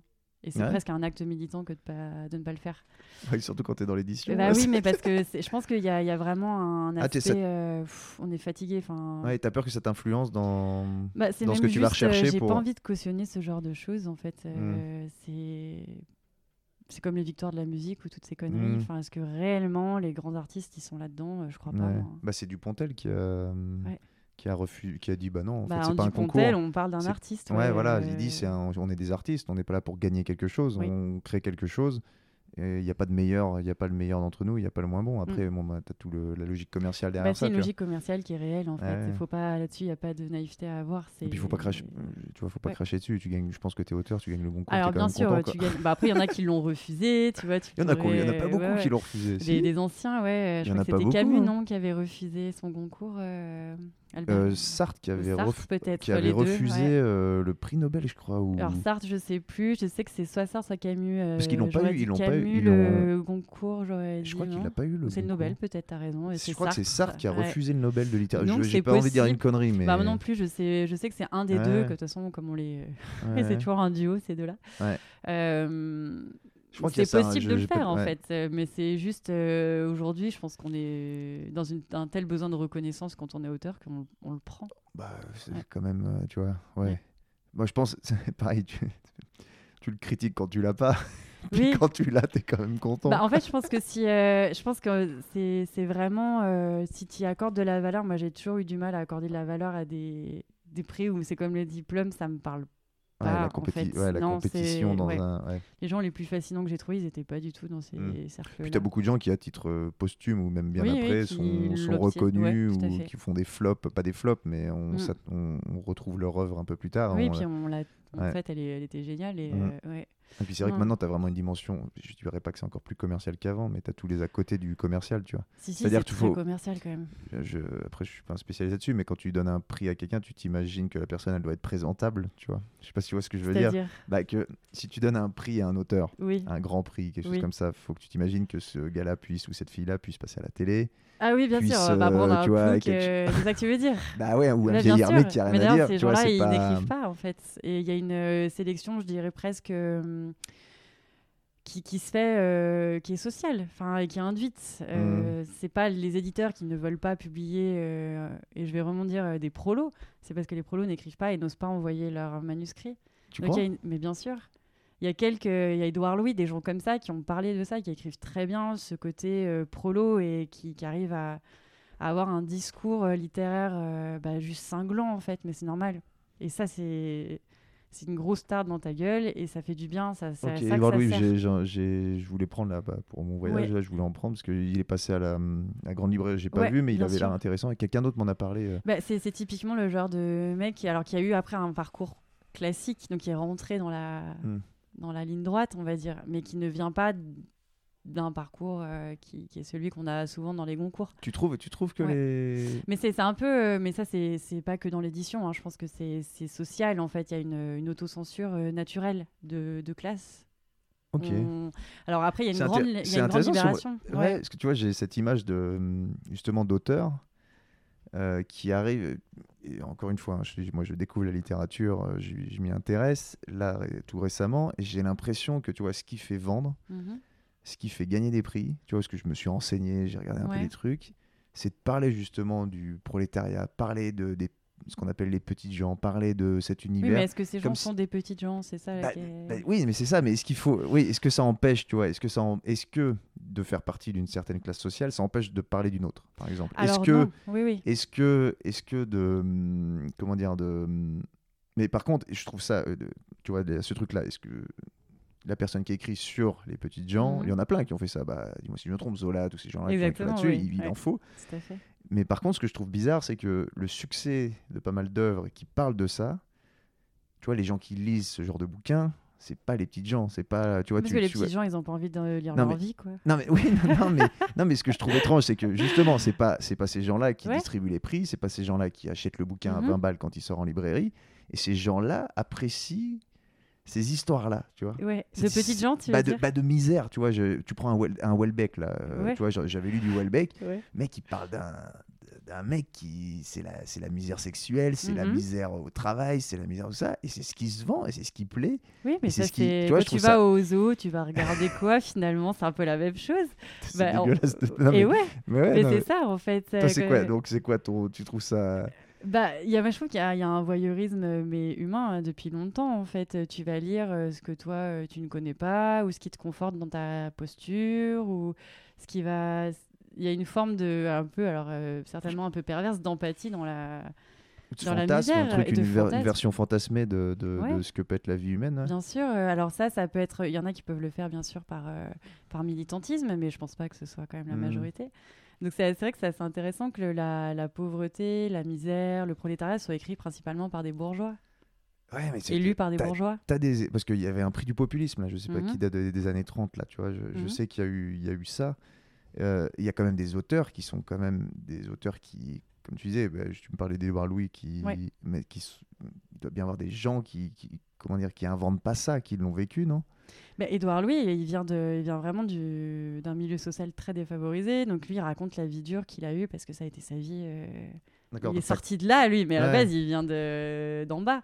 Euh, T'as des gens comme euh, bah, ceux qui questionnent pas mal ça tout de suite. On parlait de la SF, mais tu connais, c'est Damasio, Alain Damasio. bah, je connais le nom, ouais, j'ai Ouais. encore jamais lu, mais. Alors euh, Damasio, c'est assez incroyable. C'est vrai que La Horde du Contrevent, il a écrit Les Furtifs là euh, plus récemment. Ouais, apparemment, Très il a- engagé, J'ai vu des critiques là-dessus, comme quoi il était, il était assez Oui, incroyable. il ce- est vraiment. Alors, il, a- il a fait un. bon, pour ceux qui aiment l'électro, moi, c'est un de mes morceaux préférés avec Ron. Je sais pas si. Voilà, il a fait. Donc, c'est dans Tu Bora Bora. Ouais, Ron Ron euh, avec l'accent. Non, parce que- Ron. c'est- non, parce que c'est parce que c'est Erwan en fait. Ouais. Qu'il s'appelle Erwan. base, Erwan, ça exactement, ouais, qui Erwan, dit euh, euh, Ron, de ouais, ouais. Et, Alors que c'est euh, Erwan. Erwan, ouais, c'est vraiment fou. Lui, ça, lui, ça a l'air d'être un bon geek aussi. dans Alors, le- c'est un geek, je pense que c'est même un, je sais pas, peut-être surdoué, je pense d'ailleurs. euh, Ouais. globalement, je pense qu'il y- Ah oui, est très, très euh, brillant et, euh, Et il va chercher un mec comme Damasio pour faire un featuring Ah où Damasio est comme en, quoi, en transe, quoi. Il Il, parle ouais, Ah ouais, et il a un discours Ah, politique tout. très Ah ouais, fort. Ah, c'est intéressant, ça, euh, j'irai écouter. Ouais, c'est, je crois que c'est dans Bora Bora l'album, mais je saurais plus. Mais tu cherches euh, Damasio. euh,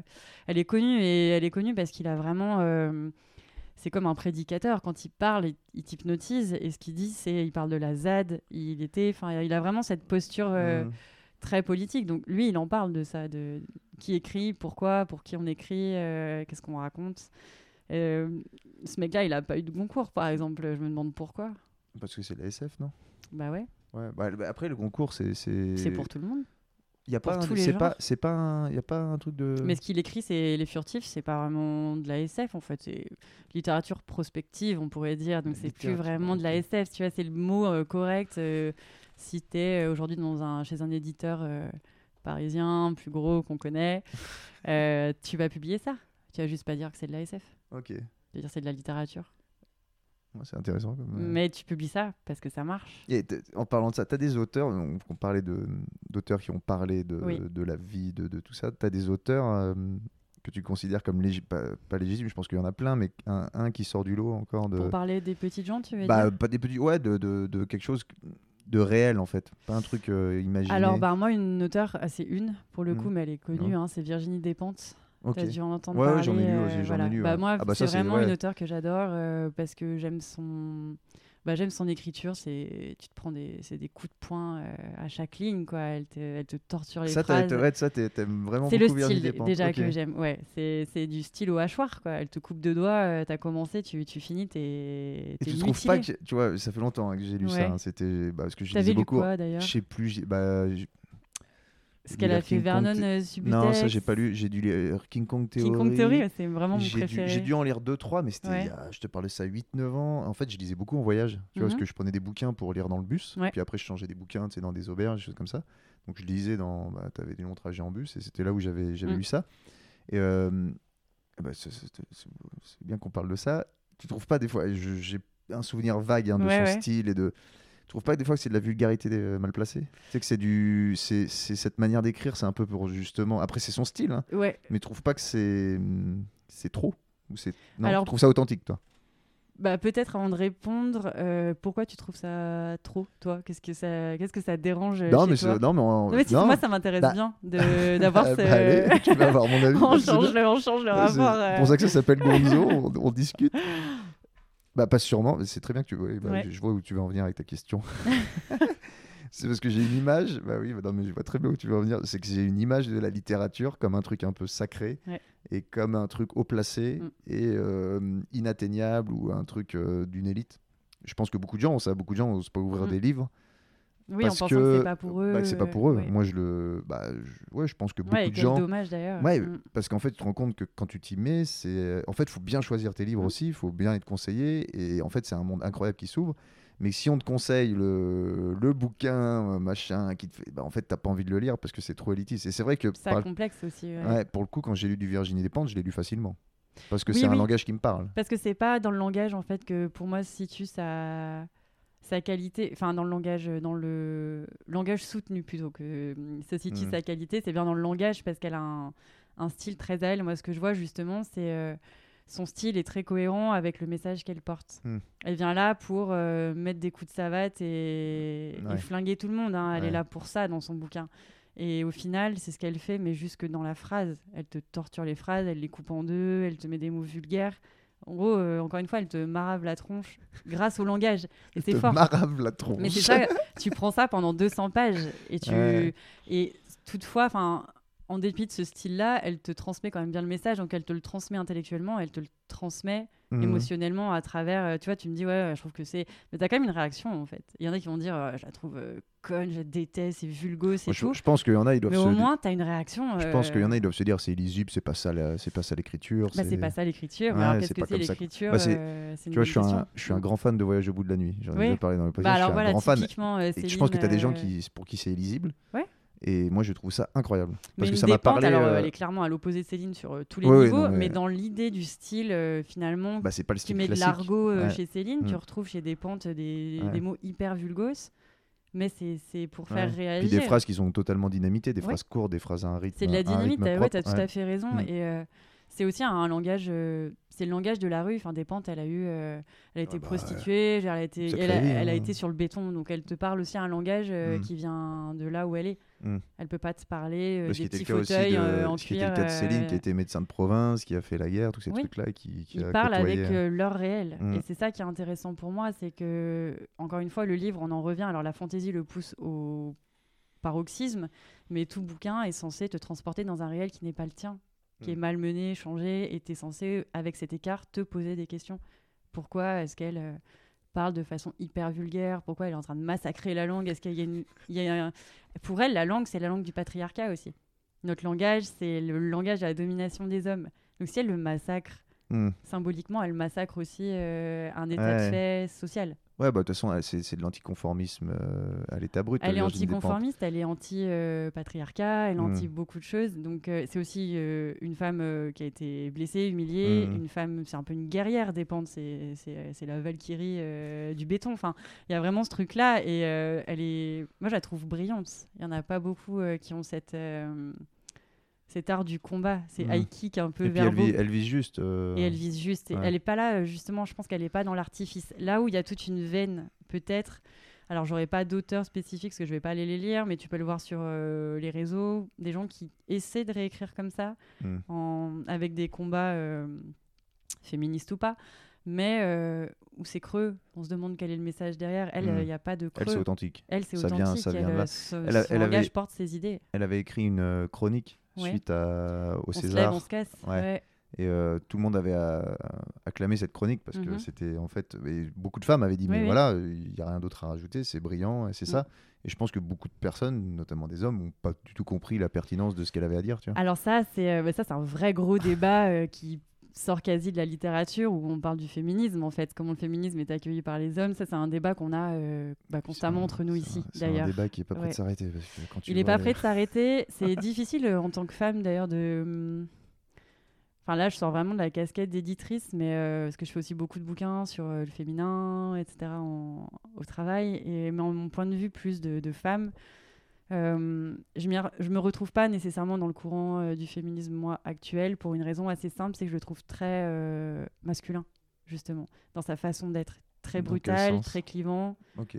Ah, je vois, ok. masculin au sens des un peu des forces tu sais d'équilibre Ouais, l'affrontement.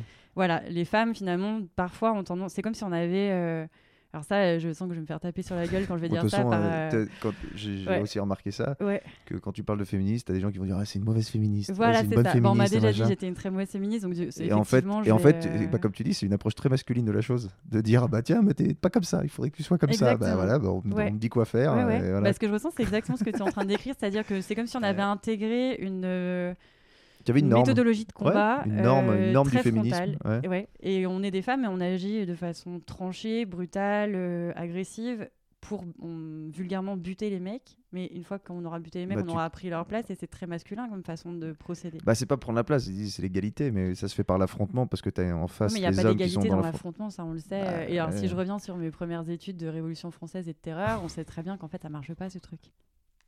Ça n'a jamais marché. Ah, après, c'est toujours la même chose. Est-ce que la fin justifie les moyens? Est-ce que tu fais. Mais euh, c'est surtout que un remplace l'autre. Donc tu as la révolution, l'aristocratie est remplacée par la bourgeoisie. Est-ce que c'est mieux? Non, c'est juste un système de domination qui en remplace un autre. Et je pense qu'on aurait les moyens de faire quelque chose de plus équilibré avec les hommes. C'est-à-dire que tous les hommes ne sont pas des connards. Et c'est vraiment quelque chose, euh, ce qui n'empêche pas de dire qu'on on peut dénoncer le patriarcat, la domination, l'influence. Pour moi, ce sont des ancrages à la fois psychologiques, sociologiques qu'il faut dénoncer. Mm. Mais il faut bien faire la différence entre euh, peut-être des, des vengeances personnelles et des combats politiques aussi. Combien de femmes mélangent euh, un peu Mm. tout. Donc je pense que c'est une problématique hyper compliquée. Et comme tu le disais, en tant que, en tant que femme, on n'a pas le choix que d'être féministe de la façon dont on définit le féminisme aujourd'hui, à savoir euh, quelques personnes qui définissent le Mm. féminisme pour tout le monde, pour toutes les femmes. C'est assez gênant ça, moi je trouve. Ouais, c'est une euh, question euh, Ouais. hyper épineuse, tout ça. Ouais, va et puis on vit ça avec de- des hommes en fait. Euh, tu vois, euh, on est entouré d'hommes. on- Et on... je pense que des vrais féministes, enfin en tout cas ce que moi, euh, des féministes qui m'inspirent, c'est ce que je disais, des Marguerite Duras, des Yourcenar aussi. Ces femmes-là qui finalement avaient un pouvoir intellectuel, leur capacité d'agir, capacité de réflexion. Mm. Elles avaient leur place, elles agissaient pour la prendre aussi. Mm. Donc euh, pas se poser en tant que victime constante, Mm. se poser en tant que victime à un moment parce qu'il faut être reconnu en tant il faut reconnaître le trauma mais derrière euh, le dépasser quand même en faire quelque chose sinon tu deviens c'est tu sais, c'est le triangle de Cartman quoi tu deviens le bourreau à un moment force d'être victime euh, Ouais. T'as pas le choix que d'être bourreau pour euh, Ouais, sortir en- de là malheureusement, je vois, je vois ce que tu veux dire. C'est intéressant, c'est comme Mm. approche parce Ouais. que c'est c'est bah, c'est pas ce qu'on pas ce qu'on a tendance à entendre. Mm. Mais euh, malheureusement, on en est encore loin de ce- cette espèce de loin. renversement, tu vois. Et qu'au bout d'un moment, il y avait un truc, euh, je sais pas si j'en ai déjà parlé dans, dans le podcast, mais j'avais vu ça que, tu vois, il y avait Malcolm X. Oui. Tu connais un peu l'histoire Mhm. de Malcolm X. Moi, je la connais. Tu vois, j'avais vu le film. Ouais. Tu connais un peu le personnage un peu radical. Je connais pas non plus dans les Voilà, détails, mais tu mais connais. oui. C'était voilà, il était un peu Mhm. radical. euh, voilà, c'était ouais la version radicale de, Mhm. de- mais ce qui était justifié puisque à l'époque euh, et à, la- à la même époque, il y avait Martin Luther King. Et euh, les gens voyaient Martin Luther King, bah, ça c'est bien, tu vois, ça c'est Oui. c'est- bien, c'est pacifiste, c'est tout ça. Et il y avait Malcolm X, euh, tu vois, le côté euh, Ouais. béret noir, euh, très euh, affrontement, ce qu'on peut, on pourrait faire un rapprochement avec ce qui se passe maintenant. Bien sûr, ouais, ouais. Et à un moment, euh, Malcolm X, quelqu'un lui posait la question et Malcolm X avait dit euh, il faut qu'il y ait des gens comme moi pour qu'on écoute Martin Luther King. Tu Oui, vois, en de, fait, euh, de dire fait. il faut qu'il y ait des gens Ouais. bah, vraiment extrêmes pour qu'on écoute la personne un peu plus voilà et je trouve je trouvais ça très intéressant de voir il avait conscience de sa posture Mhm. Mais il savait aussi pourquoi il la prenait tu vois C'est hyper intéressant euh, cette approche. C'est pour ça que pour moi, je je me retrouve pas dans ces féministes euh, très masculines, on va dire, dans leur Mm. approche. Mais par contre, on leur doit beaucoup aussi. bah, ce Et je vais faire le choses parallèle avec euh, les véganes, qu'on, Ouais. parce que je suis végétarienne. Mais en tant que végétarienne, je dois beaucoup aux véganes Mm. qui ont pris des postures beaucoup plus risquées que je le fais moi. Comme ces féministes-là ont dû prendre des postures beaucoup plus Mm. risquées et certainement plus clivantes, donc forcément pas dans une, euh, un je- médian qui pourrait être euh, plus productif. Elles sont pas Mm. dans une dimension productive, elles sont là pour casser un truc à un moment. Donc Mm. elles ont leur fonction un peu de Ouais. chaos euh, et hyper en faisant ça, tu obtiens quand même des petites choses, c'est ça? Quand tu parles des, de des, choses. des véganes, et, euh, par exemple, si on prend beaucoup. L214 Ouais. qui fait des, des trucs qui peuvent paraître extrêmes, mais Et n'empêche que grâce non, à non, ça, tu arrives avec un, Ouais. menu végétarien une fois par vrai. semaine à la cantine, tu vois. Et puis, Ça euh, paraît rien, respect un mais- petit peu plus fort, euh, en tout cas, Ouais. des conditions d'élevage. euh, Voilà, et puis à écouter des Ouais. gens qui, sont, qui paraissent plus sensés, mais qui veulent la même chose, mais qui ont des Et manières pour moi, ces féministes-là, elles ont, elles ont justement ce rôle de euh, Mm. foutre le pied dans le plat, d'aller au charbon aussi. Mm. Donc c'est vrai que c'est juste, moi, je me retrouve pas dans ce côté clivant parce Oh, que c'est pas dans ma nature. Et puis je pense pas que c'est comme ça qu'il y a pas- une évolution. Par contre, elles sont là Ouais. pour casser. Elles font la Mm. révolution. Et après, il y a- on fait l'évolution. Ouais. Puis personne c'est te demande d'être comme ça. Par contre, qu'on Ouais. te reproche d'être euh, pas féministe. c'est Mais parce peu- qu'on a défini le féminisme comme ce côté révolutionnaire où ça va Mm. casser à un moment quelque chose. Sauf qu'en fait, c'est un ensemble, c'est un mouvement. Quoi. Tu vois, pour suivre tous ces trucs-là, notamment sur les réseaux, euh, Ouais. j'ai ma sœur qui, qui est assez aussi engagée sur toutes ces questions, donc j'ai quand même un, un œil là-dessus. Et quand tu suis sur les réseaux, en fait, comment ça se tire dans les pattes? En fait, pour un- en fait, tout le monde tire sur la même corde, Mhm. mais des gens veulent tirer la corde À plus eux. fort Mhm. ou à eux ou Mhm. des choses. Et tu te dis, wow là là, et comme tu dis, c'est que ça fait des guerres, euh, on va dire, Ouais, intestines entre elles. C'est des trucs. Et c'est très dommage. Puis après, ça ouais. mélange, ça mélange, tu vois, les féministes lesbiennes, les trans. les- J'ai vu un moment un débat là-dessus, j'étais mais c'est hallucinant, c'est hallucinant. C'est-à-dire après tu t'en es à, on parle de personnes à vagin, de trucs. J'étais là, mais oh là là là Ouais. ça va. Bah, c'est très en fait- segmenté pour moi. On en vient à des, des discours qui sont tellement segmentés que tu vois plus le lien entre les choses, tu sais plus les faire non plus, et, et tu peux pas te, je sais pas comment on dit en français, enfin, j'ai le mot euh, relate en anglais, mais te mettre en ouais, ouais, relation avec l'autre, quoi. Mm. Et ça, c'est un vrai problème pour moi tout de suite, euh, mais pas que dans le féminisme. hein. Je pense que ça Mm. touche globalement la société. On est chacun dans son, dans sa- son mouvement, son précaré, et on n'a pas du tout envie de communiquer avec les autres parce qu'on pense avoir une vérité. Et les réseaux, c'est une espèce de boîte à, à amplification. Ouais, puis tout le monde dit, franchement, Ouais. c'est hallucinant. Il y avait une fille comme ça qui avait un compte, euh, je sais plus, des- je sais pas s'il y a des centaines de milliers d'abonnés. Elle avait mis un truc là-dessus sur un, un truc avec les trans et puis les- Mhm. le féminisme et les femmes. Et elle s'était fait, elle s'était pris un lynchage, mais Mhm. par des gens qui, elle et elle, c'est ce qu'elle dénonçait, c'était de, tu vois, un peu la bêtise de voir tout comme ça. Et en fait, les gens, en fait, sur les réseaux, se lâchent, disent n'importe Oui. quoi, mettent des, des, des personnes au pilori juste pour parce qu'ils ont vu passer un truc sans que la personne ait pu expliquer, sans avoir une réflexion. euh, Oui, parce que c'est pas un lieu d'échange. Tu peux pas échanger réellement sur des réseaux. Non. Tu peux Ouais. voir des choses intéressantes, mais c'est beaucoup puis, de choses et euh, puis c'est la, culture de je vois une ligne, je lis un titre et puis j'ai l'impression que je sais. Ouais, c'est la, la culture du, euh, du resserrement, ce que j'appelle. C'est, euh, on en parlait bah, encore une fois avec Max euh, là-haut. Euh, on nous demande de plus en plus, mais ça marche pour l'édition, des textes de plus en plus courts, des résumés de plus en plus courts, des fiches projets de plus en plus courtes. Donc ça, c'est aussi l'effet langage marketing, des mots pas Mhm. compliqués, qu'on utilise tous. Sauf que quand tu réduis le langage, au final, tu réduis ta Mm. pensée. Plus tu réduis ta pensée, Mm. euh, plus t'es con. Et c'est quand même ce qui est en train de Ouais, se passer euh, au niveau mondial. Tu synthétises et c'est ce que bah, je pense que j'en ai aussi parlé dans le podcast, je sais plus ce que je dis sur le podcast, mais c'était les, tous ces trucs là, tu vois, genre brut, combini, machin, Bah, qui te font des court, vidéos euh, d'une minute trente et qui te, tu crois que tu vas apprendre un truc sur l'environnement, puis en une minute trente, t'as vu Mais c'est ce qui 25 marche. images avec, Mm. t'as vu quoi, l'équivalent de si ça avait été un texte écrit, Ouais. ça aurait fait un paragraphe, même pas, et t'as mis une minute trente parce qu'ils ont mis des petites images et tout, Mhm. et puis les gens après ils vont, ils vont en parler Bah, ils vont penser que c'est ils vont succès, ouais, ouais. c'est ça et on en revient avec tous ces trucs Mm. de Netflix ces trucs là Mm. en fait c'est le format il plaît tu vois le format vidéo Ouais, parce que t'as pas le temps aujourd'hui, t'as pas envie de te poser une heure pour euh, regarder un docu Arte, Ouais, ou euh, lire un- t'apprendrais plus en ou- une heure qu'en voilà, ou lire un mois avec Brut. Quoi, ou lire mais, même un article tu vois un article de double page dans un magazine Mhm. écrit de presse donc où tu sais les sources tu Mm. vois c'est pas un- quelqu'un qui a po- posté une vidéo sur un sur YouTube et d'avoir un tu vois un côté écrit je lisais une interview de hum, alors Samuel Etienne je sais pas si tu vois c'est un Oui. journaliste qui présente question pour un Ouais, champion. Et il a fait une interview dans Society. Il est sur euh, Twitch, le réseau, et il- en fait, il fait une revue de presse de Twitch. Et il est allé sur Twitch pour toucher des, des jeunes. Il fait une revue de, de presse écrite. Très bien. Et en fait, il incite les, bah, les jeunes ou les gens qui ont jamais. Il dit bah voilà, vous pouvez voir la presse écrite, c'est des, des trucs fiables. Et, des, et il dit que sa, sa victoire, c'est de, de voir De des voir jeunes qui l'ont dit bah j'ai acheté un certains, euh, journal. Ah ouais, ouais. c'est vrai que c'est bien. Et que as des, ça traite des sujets en profondeur et pas juste un, tu vois, un Oui, vague. c'est vrai que euh, c'est-. En fait, euh, moi, on a souvent ce comparatif. euh, Je regardais euh, par hasard bah, sur Netflix, hein, comme quoi, le dernier de spectacle de Gardin, Blanche Gardin. Ok. Et à ouais. un moment, elle se moque. J'aime beaucoup son langage très cru, d'ailleurs, elle aussi. euh, la capacité d'aller droit au sujet. Et elle disait que les réseaux, c'était finalement le comptoir du PMU d'avant. Sauf que la différence, c'est que le PMU d'avant, les conneries, elles sortaient pas du PMU. puis Ouais, tout monde, t'avais- euh, t'avais- personne se souvenait ce que tu T'avais avais 15 raconté là-bas. personnes, t'étais un peu bourré, Oui, puis ça et que là, la connerie, elle est quand même euh, hypertrophiée sur des réseaux Mm. par des milliers de personnes. Et ça fait. Ben, c'est quand même un effet pervers. Après, le côté euh, positif de ça, c'est que je me dis, il y a bien une fin à cette hypertrophie. À un moment, il y a. Je pense qu'il y a une fin? Bah, je pense que les gens, il y en a quand même beaucoup autour de nous. Alors, ça, c'est peut-être un certain milieu ou un certain âge, mais qui finissent par prendre leur distance avec les Mm. réseaux, où ils vont picorer juste ce qu'ils veulent picorer. Ils suivent tel journal, ils suivent tel Mm. artiste. Mais ça devient un espace de recherche plus que de hum, réception passive euh, de tout ce qui peut transiter. Mm. Bon, après, je vois ça peut-être par le petit bout de la lorgnette parce que c'est autour de moi.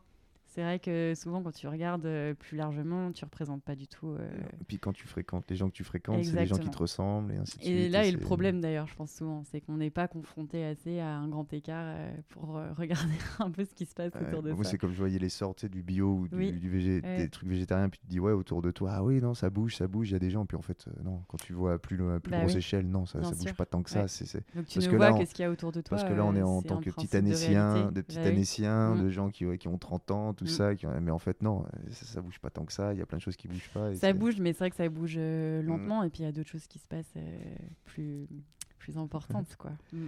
On en était où au final Parce que Bah alors sur la courbe, euh, je sais plus bien, euh, c'est vrai. euh, t'en étais où? T'étais à. Clermont. À bah, j'ai Clermont. fait cette année, oui, c'est vrai. C'est bien, on a fait une petite digression Euh, de. digression littéraire, ouais, et politique, et féministe, et, euh, et vegan. Euh, eh bien, j'étais à Clermont, oui, bah, j'ai fait librairie, voilà, c'est ça que je disais rapidement. Ah oui, donc t'as Euh, bossé en librairie. quelques mois, ouais, en pareil. Ça doit et- être hyper intéressant. Ça. Hyper intéressant, librairie jeunesse, euh, très chouette, mais juste, alors adoré le côté relation aux clients, Mm. accueillir, euh, discuter, enfin c'est vraiment un peu comme au café, quoi, il y, a- il y a ce Ah, côté puis, que- commerçant. puis t'as ce côté partage de Ouais, la culture que, qui exactement, moi te tenait à cœur ça. déjà Puis depuis le début. tu as vraiment des singularités et ce que tu disais tout à l'heure, tu les emmènes vers le livre qui va leur, euh, Mm. leur correspondre à eux. Donc ça c'était très chouette, mais il manquait un côté créatif. Moi j'ai besoin Mm. d'être euh, dans le conceptuel plus que dans le commerçant, c'est euh, plus ma nature. Donc je suis allée assez vite vers l'édition et euh, j'ai fait un stage euh, en carnet de voyage justement. Ok.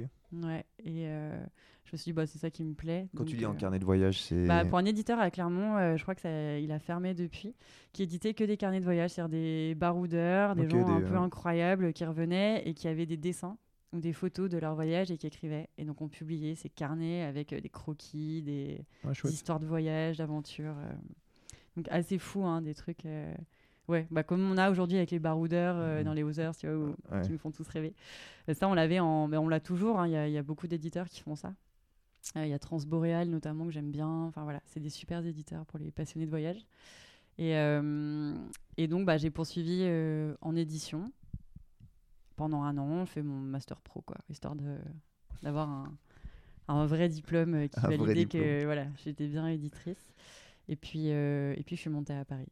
Ok, ça se passait là-bas, quoi. Bah, tout se passe euh, clairement. Alors, un peu moins peut-être. Aujourd'hui, on dirait il y a Actes Sud à Arles, il y a d'autres euh, maisons à Bordeaux. Acte Sud, c'est dans, dans le sud. Actes Sud, c'est à Arles. Londres. euh, voilà, c'est vraiment ancré à Arles. ouais. Donc, ils ont quelques bureaux pour la jeunesse à Paris. Ah, c'est une belle, maison, ça aussi. ouais, Acte c'est une Sud. grosse maison, Ouais, hein. c'est une grosse maison. C'est hein. un gros groupe même, maintenant Hum. qu'ils ont euh, mangé quelques petites maisons. Mais, euh, mais ils sont à Arles. Ok. Ouais, donc il y en a qui résistent encore, mais sinon tout est à Paris. Et tu montes à Paris, tu trouves facilement euh, du boulot?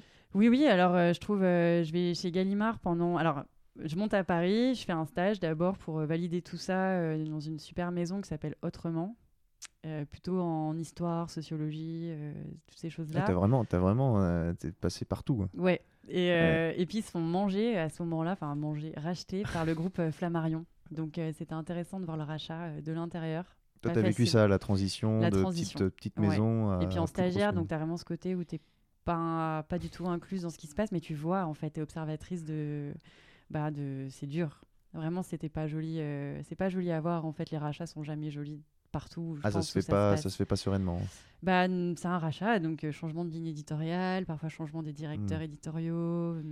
Les Là, c'était une ligne plus commerciale qu'on demandait à une maison qui était très engagée, plus littéraire. Donc pas facile, ouais, vraiment pas facile. Et pourtant, il y a des très bonnes éditrices euh, Hmm. que j'admirais beaucoup, dont une euh, qui s'appelait Chloé Paté, qui a créé sa maison qui s'appelle Anamosa, très engagée dans la sociologie, l'histoire. euh, voilà. Donc elle, elle a bien fait son chemin, mais ça a été un, un petit, un petit carnage en soi. Et donc moi, ça m'a bien montré, je pense que j'avais anticipé l'édition, mais disons que là, tu le, tu le constates, quoi. Et, et après ça, bah, je me suis dit que ça serait bien de... qu'un jour, j'aurais peut-être envie de monter ma boîte. Et euh, j'ai passé le concours euh, du master euh, SP de l'école de commerce de Paris. Donc j'ai fait un an à l'ESCP. T'en as fait des masters Combien de masters? J'en ai bah, quatre, du coup, ouais. Ah, Tu fais quel ouais. master là? Quel Alors c'était là, c'était un master SP qui s'appelait Management euh, de la culture et appliqué à l'édition. Donc c'est vrai Ah que ouais, c'était un peu hyper changement de spécialisé en décor. plus. Ouais, tu te retrouves à l'école de commerce de Paris, qui a un... bah, avec HEC, c'est les deux plus grosses de France, quoi.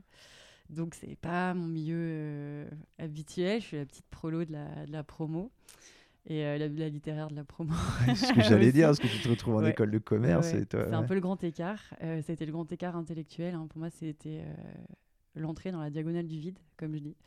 Très compliqué. Franchement, euh, à l'exception de quelques profs, euh, notamment en marketing. euh, Ah, mais tu parles même des profs et de tout ça, tu trouvais que. Ouais, ouais, c'était vraiment pas le moment je me suis sentie stimulée intellectuellement du tout. Dans quel sens? Ça, je suis curieux de savoir dans, dans quel sens, qu'est-ce qui. Bah, Parce que si c'est que- quand même une grande école. Oui, tu mais vois. une grande école, c'est une grande école, finalement, c'est un, c'est un montage aussi. Une grande école, on n'est pas à l'ENS, tu vois, à l'école normale supérieure, tu as des profs de fac avec un esprit critique, un bagage Mm. extrêmement développé. Là, tu es quand même dans une école de commerce qui forme des élites de direction. On n'est pas là en train de te faire réfléchir sur le sens de la vie. Ouais, on t'apprend à diriger une grosse boîte euh, qui a Bah besoin oui, oui, oui, clairement, Ouais. ouais. Ouais, donc c'est, ça a été un diplôme très utile pour moi parce oui, que j'ai appris ce que j'avais à apprendre. C'était et puis c'est, c'est aussi un passeport derrière, Hmm. euh, clairement. On peut pas le nier. Enfin moi j'ai, j'ai bossé pour les Américains après et c'était parce que j'avais le tampon euh, ESCP. Donc tu payes, euh, bah, tu payes ton J'aime bien comme tu dis ça, j'ai travaillé pour les Américains, t'as l'impression que c'est le. C'est la CIA, ouais c'est ça, c'est un peu. Euh, pour les ouais, ouais. Américains. Mais le parce que truc. c'est- finalement, c'était un travail très marketing que j'ai fait, donc ça a été dans la continuité de ce que j'avais fait en école de commerce. C'était sur des postes de gestion de Et projet. là, de quand tu es dans cette école, en fait, tu as, toute une partie qui t'ennuie, plus ou moins. Et une, Bah, une les qui trois quarts qui m'ennuient, Ah et ouais. puis un petit quart que je trouve très stimulant, qui est le Mm. côté euh, vraiment pure édition, donc euh, de la fabrication, de la gestion des sessions de droit, comment tu achètes, justement, comme on a fait avec l'israélien. Tout ça, c'est de l'apprentissage très concret, qui est chouette. Des cours marketing aussi avec un prof qui était euh, Benoît Elbrun, je crois il s'appelle, euh, qui était un linguiste ou un sémiologue, euh, donc un vrai universitaire, pareil, que je trouvais fantastique parce que il faisait du marketing quelque chose qui avait du sens. Il te Mm. demandait pourquoi tu interagissais, à quel langage tu parlais aux gens, que disent les gens quand ils parlent avec leur langage. Il comment... disait pas, tiens, t'appliques telle formule et tu vas oui, vendre ça. C'est que Voilà, tu- tu le devais- storytelling, c'est de la mythologie. Quels Mm. sont les... C'est ce que je fais aujourd'hui, moi, quand je donne des formations. euh, parce que je donne des formations aussi en storytelling, en copywriting. Ah ouais, moi je j'ai leur loupé, parle de mythologie. j'ai loupé ton atelier d'écriture. Oui, oui, oui. Bah, après, c'est vrai que j'en ai fait un récemment pour ID Cube. Je sais pas si tu connais, qui est l'incubateur euh, économie sociale et solidaire là en Haute-Savoie. Je leur ai fait. euh, c'est un super incubateur euh, qui a. Alors, ils sont à Saint-Pierre-en-Faucigny.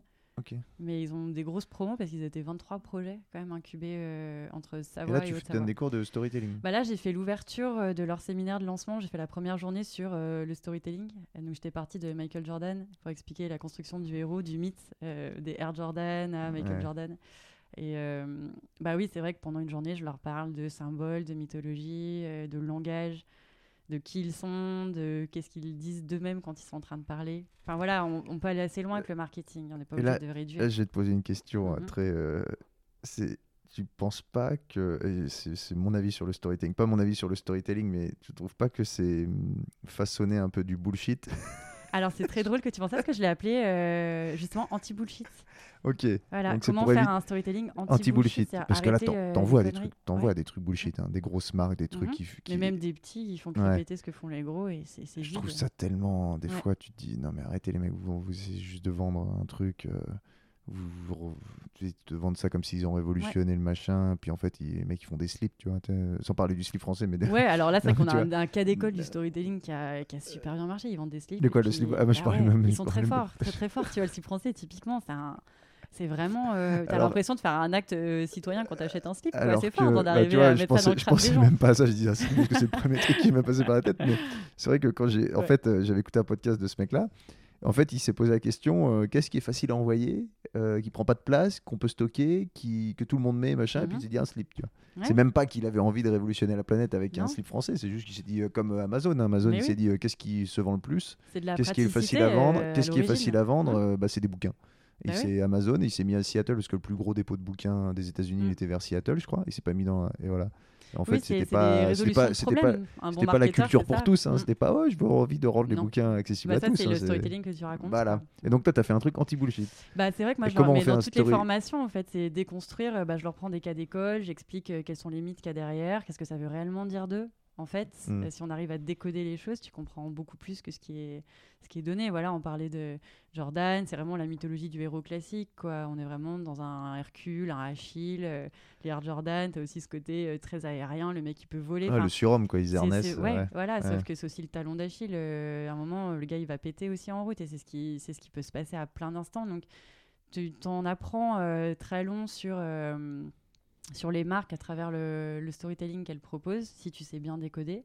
Donc, je leur apprends vraiment à décoder, puis ensuite à comme encoder leur propre euh, Mm. storytelling avec des, des mythes, des archétypes, enfin vraiment des symboles forts euh, qui leur parlent à eux. On repart, euh, c'est quasi de la psychologie parfois, parce que je leur pose Ouais, des qui, questions. qui leur euh, parlent à eux, mais qui, qui sont pas. f- C'est leur symbole à eux. Et Exactement. pas trouver un symbole qui va plaire à tout le monde. Non. Ce que tu vois, ce que tu le, ce que tu vois le bullshit de. Bullshit voilà. ou le consensuel parce qu'en fait quand tu cherches à plaire à tout le monde tu es obligé de t'arracher la moitié des plumes enfin tu, tu peux pas en Mm. fait c'est quasi impossible donc tu vas parler à une cible qui résonne avec ce que tu transmets et cette cible là et c'est ce que j'appelle de quasiment de l'écologie euh, marketing quoi c'est ok elle est peut-être moins grande par contre elle est plus durable et elle est fidèle Ouais. et c'est ça que tu veux chercher en tant qu'entrepreneur Puis Tu même toi, pas- même toi, si, si tu veux avoir du sens, parce que Ouais. si tu as des entrepreneurs de- qui sont voilà, qui, si tu veux, généralement t'entreprends pour avoir un minimum de sens, ou alors tu fais juste pour du business. Ouais. Mais Bah, si tu voilà à ça c'est une bonne question à se si poser tu- d'ailleurs Si tu, si tu commences à te mentir à toi-même, ton truc. euh, Mais je pense qu'il faut être honnête, si tu fais un. Si tu entreprends pour faire du, du business, bah. Il n'y a pas de. Moi, je vais pas avoir de jugement. En fait, c'est posé, c'est clair. Au moins, on sait Ouais à mais, qui on ouais, s'adresse. mais ils utilisent après le storytelling pour vendre leur. bou- Tu vois, oui, ils mais en fait, ça utilisent- marchera pas tellement. Je pense que Ouais, quelqu'un oui, qui fait un business pour ouais. le business, d'ailleurs, ils s'ennuient, ces gens. euh, ils changent constamment parce que il n'y a, y a pas de. D'un point de vue presque philosophique, il n'y a pas de valeur à juste faire du business pour du fric. Bah ouais, tu mais- cherches quelque chose Ouais, d'autre mais t'en as des, toujours. gens qui n'ont pas de valeur qui veulent juste du fric. Ouais, mais ils cherchent quelque chose quand même au-delà. Tu vois, qu'est-ce qu'ils cherchent à bah, travers le ça fric. Ouais, mais au-delà du fric. Bah, le fric, ça leur amène la reconnaissance sociale et tout ça. Donc en fait, c'est pas le fric qu'ils cherchent. Et on en revient toujours là. Le fric, c'est toujours un moyen de quelque chose. Oui, oui. C'est un pouvoir pour obtenir Ouais, quelque mais chose ça, faut encore avoir. euh, comment dire? Tu veux dire la conscience. être- Ouais, la conscience de oui, ça. bah tu ça après c'est notre rôle à nous, je trouve. Mm. De les mettre un peu face à ça. Et quand tu as des entrepreneurs, c'est de leur dire bah ok, tu fais ça, pourquoi tu fais ça en fait? Pourquoi tu le Mm. fais comme ça d'ailleurs? Ah, mais là, tu ouais. Tu vois, toi, tu es, dans un, dans un contexte où tu as des jeunes entrepreneurs qui sont dans un incubateur, qui se lancent. Mhm. qui n'ont pas encore réussi, qui sont pas dans la réussite, qui font un chemin qui part vraiment de zéro. Donc oui, là je vois la pertinence, mais tu vois par exemple quelqu'un qui au bout d'un moment, euh, je sais pas, est déjà plus âgé, euh, a bossé dans des grosses boîtes, a mis du- des sous de côté, relance un même concept pour faire juste de l'argent, il, il s'en fout un peu de toutes ces valeurs. Tu vois ce que je veux dire? Il veut juste reproduire un- une sorte de succès. euh. Oui, tu veux dire, il s'en fout d'a- d'avoir une éthique? Ouais, il s'en Ouais, il- en fait, il a sûrement sa propre éthique à lui. C'est juste que nous, on la partage pas. Nous, on va avoir un système voilà, de valeurs, toi et moi. on euh, est ça d'accord qu'il y a être quand même, assez il y a quand même beaucoup, beaucoup de gens qui sont comme ça. Oui, bah en fait, chacun, euh, je pense que hum, quand moi je les forme en storytelling, l'idée c'est de. J'essaie de pas imposer mon système de valeurs sur leur projet, Hmm. ou même quand je parle à des entreprises, c'est plus chacun doit identifier son propre système de valeurs, il va parler aux gens qui le Hmm. partagent. Donc certainement que certaines Et- boîtes vont jamais me parler en fait. Et t'as des mecs qui n'ont pas de valeur Genre qui les trouvent pas? En fait, euh, ils, bah, ils, ils les assument pas, ouais, par contre. Ah, Ah oui, genre quoi? que- Quel genre de. Mais ça peut être. Alors là, c'est très particulier parce que je suis en économie sociale et solidaire, donc ils assument leurs valeurs. Bah parce oui, bah voilà, sont mais- oui, bah oui, mais-. Tu vois, c'est Mais euh, c'est plus facile de c'est faire un truc anti-bullshit quand dans, un, Exactement, dans l'économie. euh, Mais je sais pas, j'ai pas, été très peu confrontée à ça, mais euh, tu pourrais avoir des idéaux de, de réussite, d'expansion, parce Hmm. que c'est finalement ton, ton héros, ça peut être un héros expansionniste. Toi, dans la vie, tu as envie de, de grossir là, et de t'as- je pense, conquérir je le pense que monde. t'as beaucoup de gens, tu vois, les Et c'est gros. humain en fait, ça Ouais, pas de toi un salaud pour autant. Les, les gens qui ont, oui, non, bien sûr, les gens qui ont des sociétés qui deviennent énormes, c'est qu'à la Mhm. base, ils ont l'ambition déjà de la, la faire énorme, et comme tu dis, ils ont cette ambition expansionniste.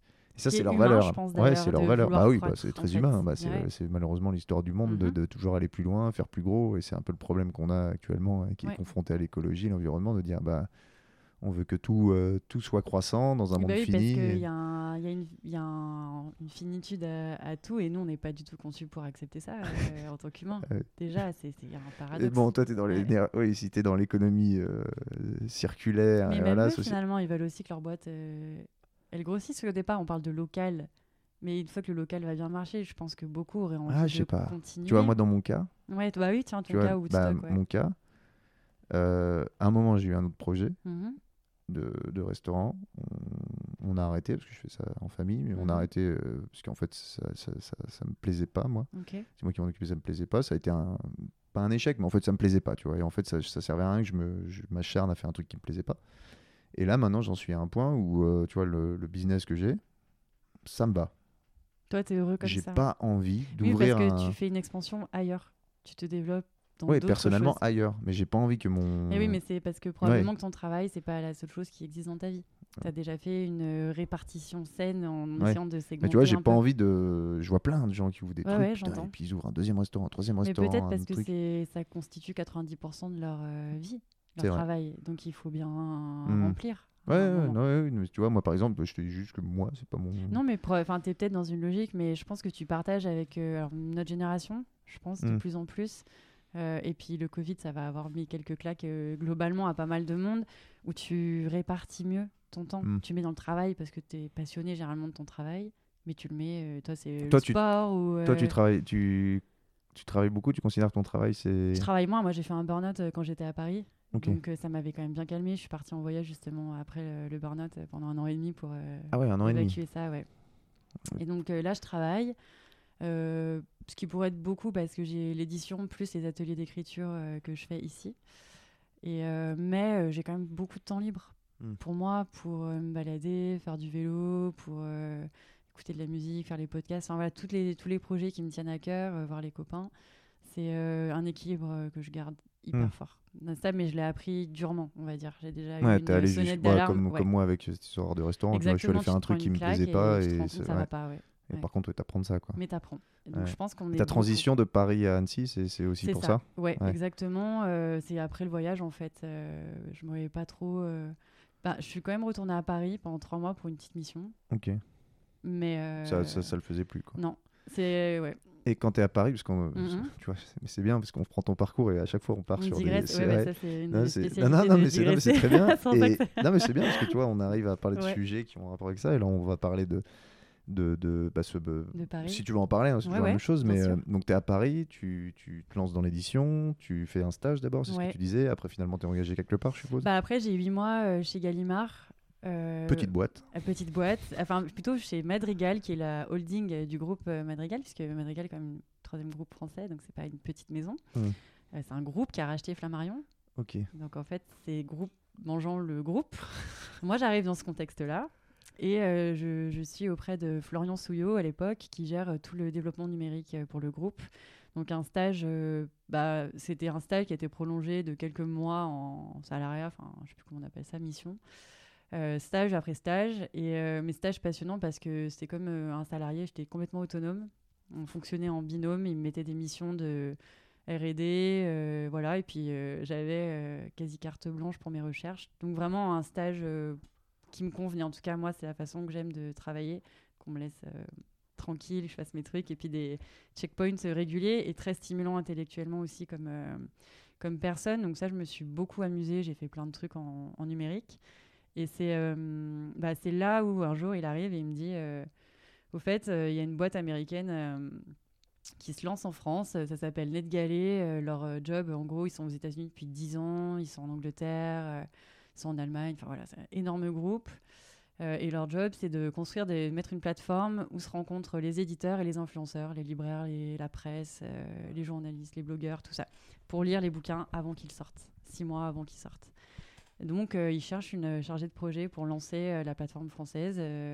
Demain matin, tu as rendez-vous avec la directrice à 8 heures. Quoi.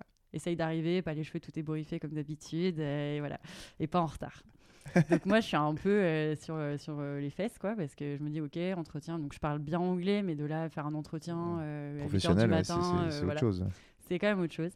Donc bah, je, je me suis pointée les cheveux ébouriffés, en retard, au café. Et, euh, et ça s'est super bien passé. Donc j'ai été embauchée euh, la semaine d'après. Et, Alors attends, euh, tu bosses, tu ouais, pour terminais une- mon contrat. En fait, euh, je terminais Ah. mes 8 mois chez Gallimard. Et dans la foulée, j'ai eu un mois de vacances et j'ai attaqué pour les Mais c'est une Américains. autre boîte. Et c'est une Et autre c'est boîte. ton, c'est ton ancien. C'est mon euh, ancien euh, boss de chez Gallimard qui, qui t'a, qui t'a, euh, pist- bah, qui t'a, non, qui m'a, t'a ouais, aiguillé, ouais, finalement en disant bah moi j'ai euh, en fait euh, Oh, qui t'a proposé pour le poste. c'est quoi. ça qui a dit passe entretien et ouais, dans la foulée sympa, euh, ouais Il a l'air d'être un sabot que tu disais que tu étais assez libre et que c'était un management. oui oui c'est un bah, je pense que c'était un manager alors ça pourrait ne pas correspondre à certaines personnes qui Mhm. ont besoin d'être cadrées mais moi c'était comme ça que j'aimais bien être euh, C'est bien tombé. Quoi. ouais c'était C'est un peu une sorte de mentor pour toi? Un C'est peu- pas vraiment un mentor parce qu'on n'a pas eu. Je pense que le mentor, ça serait plus. euh, bah, c'est lui qui m'a un peu lancé en SF, euh, Nemos, qui a créé le label Mu euh, avec Mm. euh, le- l'Israélien. Lui, il me connaît bah, depuis tellement longtemps. euh, donc Mm. Ça a plutôt été lui, ma figure de mentor dans Mm. l'édition. vraiment ce côté grand intellectuel, hyper érudit, comme on disait tout à l'heure. Euh, un grand enfant aussi, cette capacité à rêver, concevoir des mondes, imaginer, donc euh, une pensée très divergente tout le temps qui questionne. Donc ça, moi, ça m'impressionne. euh, Mm. C'est ces gens-là plutôt qui vont me, Ouais. me stimuler. Qui se Mm. renouvellent et qui Ouais, curieux. C'est euh. ça. Et puis euh, j'ai quand même fait des beaux projets avec lui. Il m'a toujours mis euh, sur les projets sans jamais trop douter de moi, donc euh, même à 22 ans. Donc Ouais, c'est- ouais, mon mentor, ça serait plutôt lui. Mais Florence, c'était plus un coup de pouce, quoi. Vas-y, Banco, tu passes demain, tu l'as, tant mieux, tu l'as pas, tant pis, quoi. Au moins, t'as tenté. Et euh, ouais, donc j'ai été chargée de. Donc là, tu travailles avec les. Américains. Là, je travaille pour New York, ouais, Ouais, pendant deux ans et demi. Tu y vas de temps en temps? Ouais, ouais, j'y vais chaque année euh, en meeting avec euh, mon collègue Stuart de Londres, euh, les Japonais, les Anglais, parce qu'ils sont les Espagnols, euh, les Allemands. On est un peu tous. euh, Il y a un chargé euh, de territoire pour les Américains, et puis j'ai la boss qui est à New York, Ouais. et les développeurs qui sont euh, côte ouest. Ouais, Gros, gros truc. Quoi. Ouais. Gros truc à l'américaine euh, pendant deux ans et demi, donc cool. Attends, t'as quel âge à ce moment-là? Et ben là, j'ai terminé le master, donc j'ai 27 à peine, ouais. Ah ouais.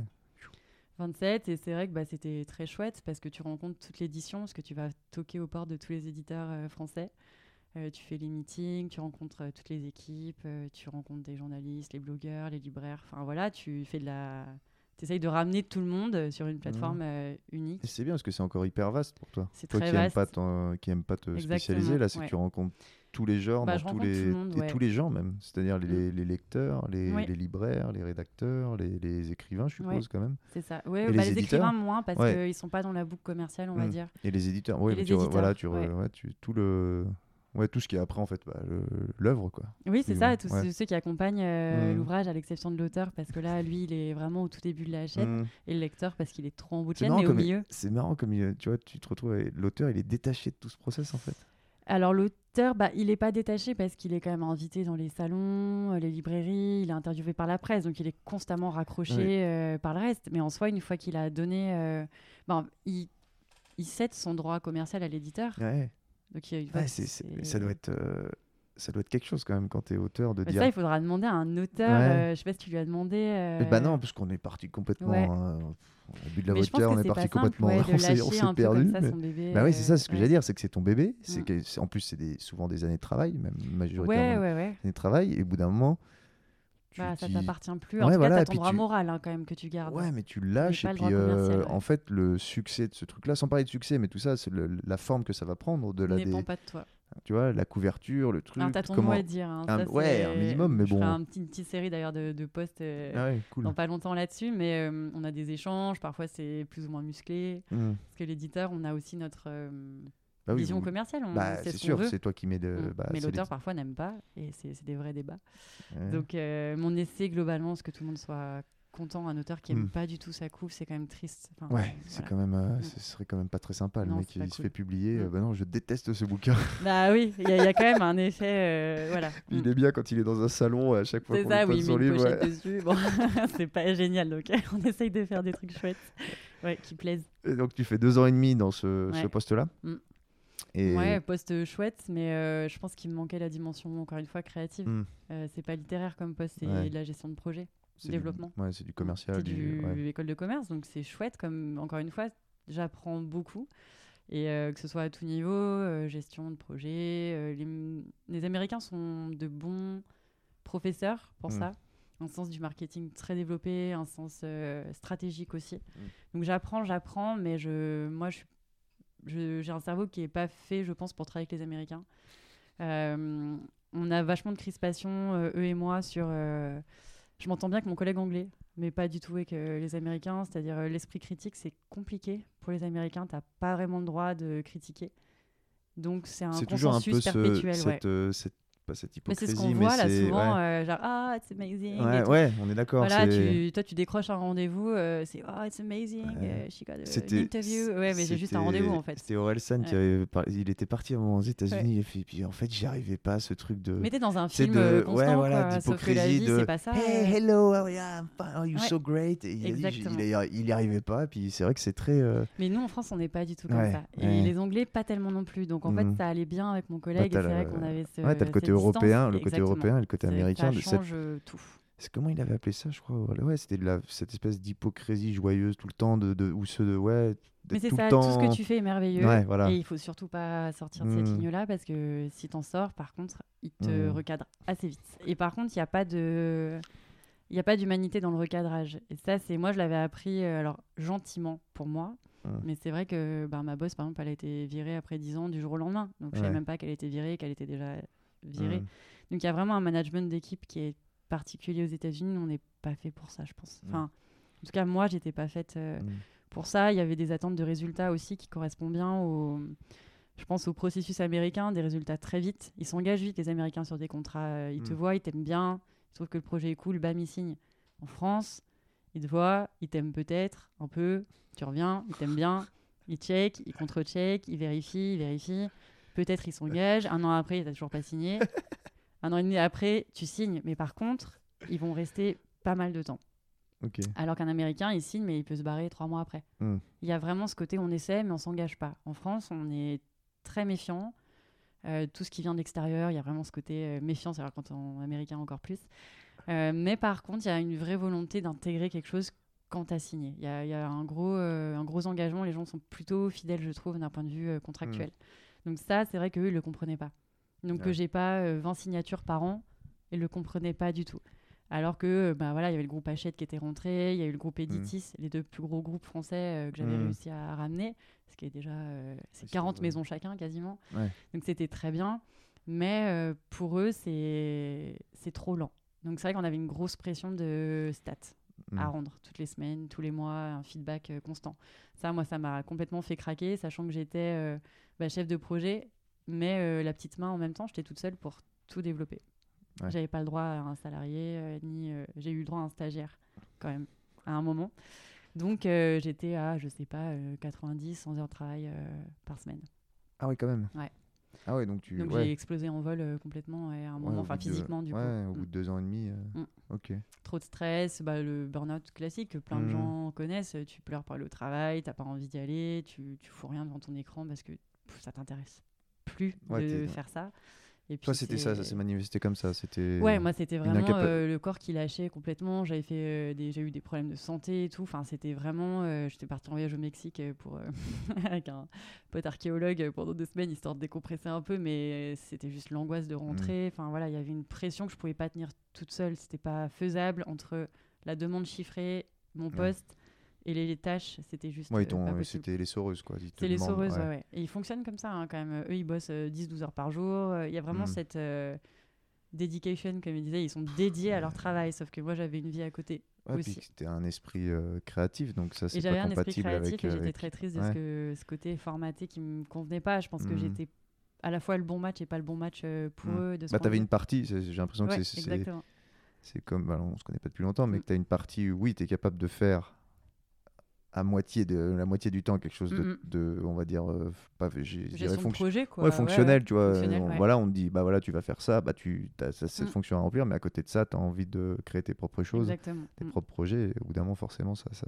ça peut pas coller si tu fais que ça Ça peut pas coller. si tu fais 90 heures de quand est-ce que tu as le temps de faire euh, bah, comme tu disais un tour de vélo un truc de voilà, ah bah tu, tu là peux pas là tu fais que ce Mm. que- enfin là c'est une vie euh, délétère parce que tu, tu sors euh, du coup jusqu'à pas d'heure euh, le week-end euh, tu te fais des nuits euh, voilà euh, complètement ouais et c'est nécessaire de Et les là- faire parce que tu dois évacuer en fait ouais ouais c'est bah, un moyen c'est un ouais ça c'est- bah, très ça, malsain je- ouais, et je- Paris et les soreuses supplémentaires à tout ça quoi ça tourne trop vite pour, ouais. euh, et toi tu arrives à identifier ça au bout d'un moment que Pas du tout, c'est le médecin euh, qui. euh, J'y vais pour je sais plus quoi et il trouve que j'ai une tension un peu bizarre, un peu basse. euh. Moi je lui dis non, mais en fait j'étais tellement stressée d'être arrêtée parce que pendant que je suis arrêtée, forcément la boîte ne tourne pas vu que je suis la seule.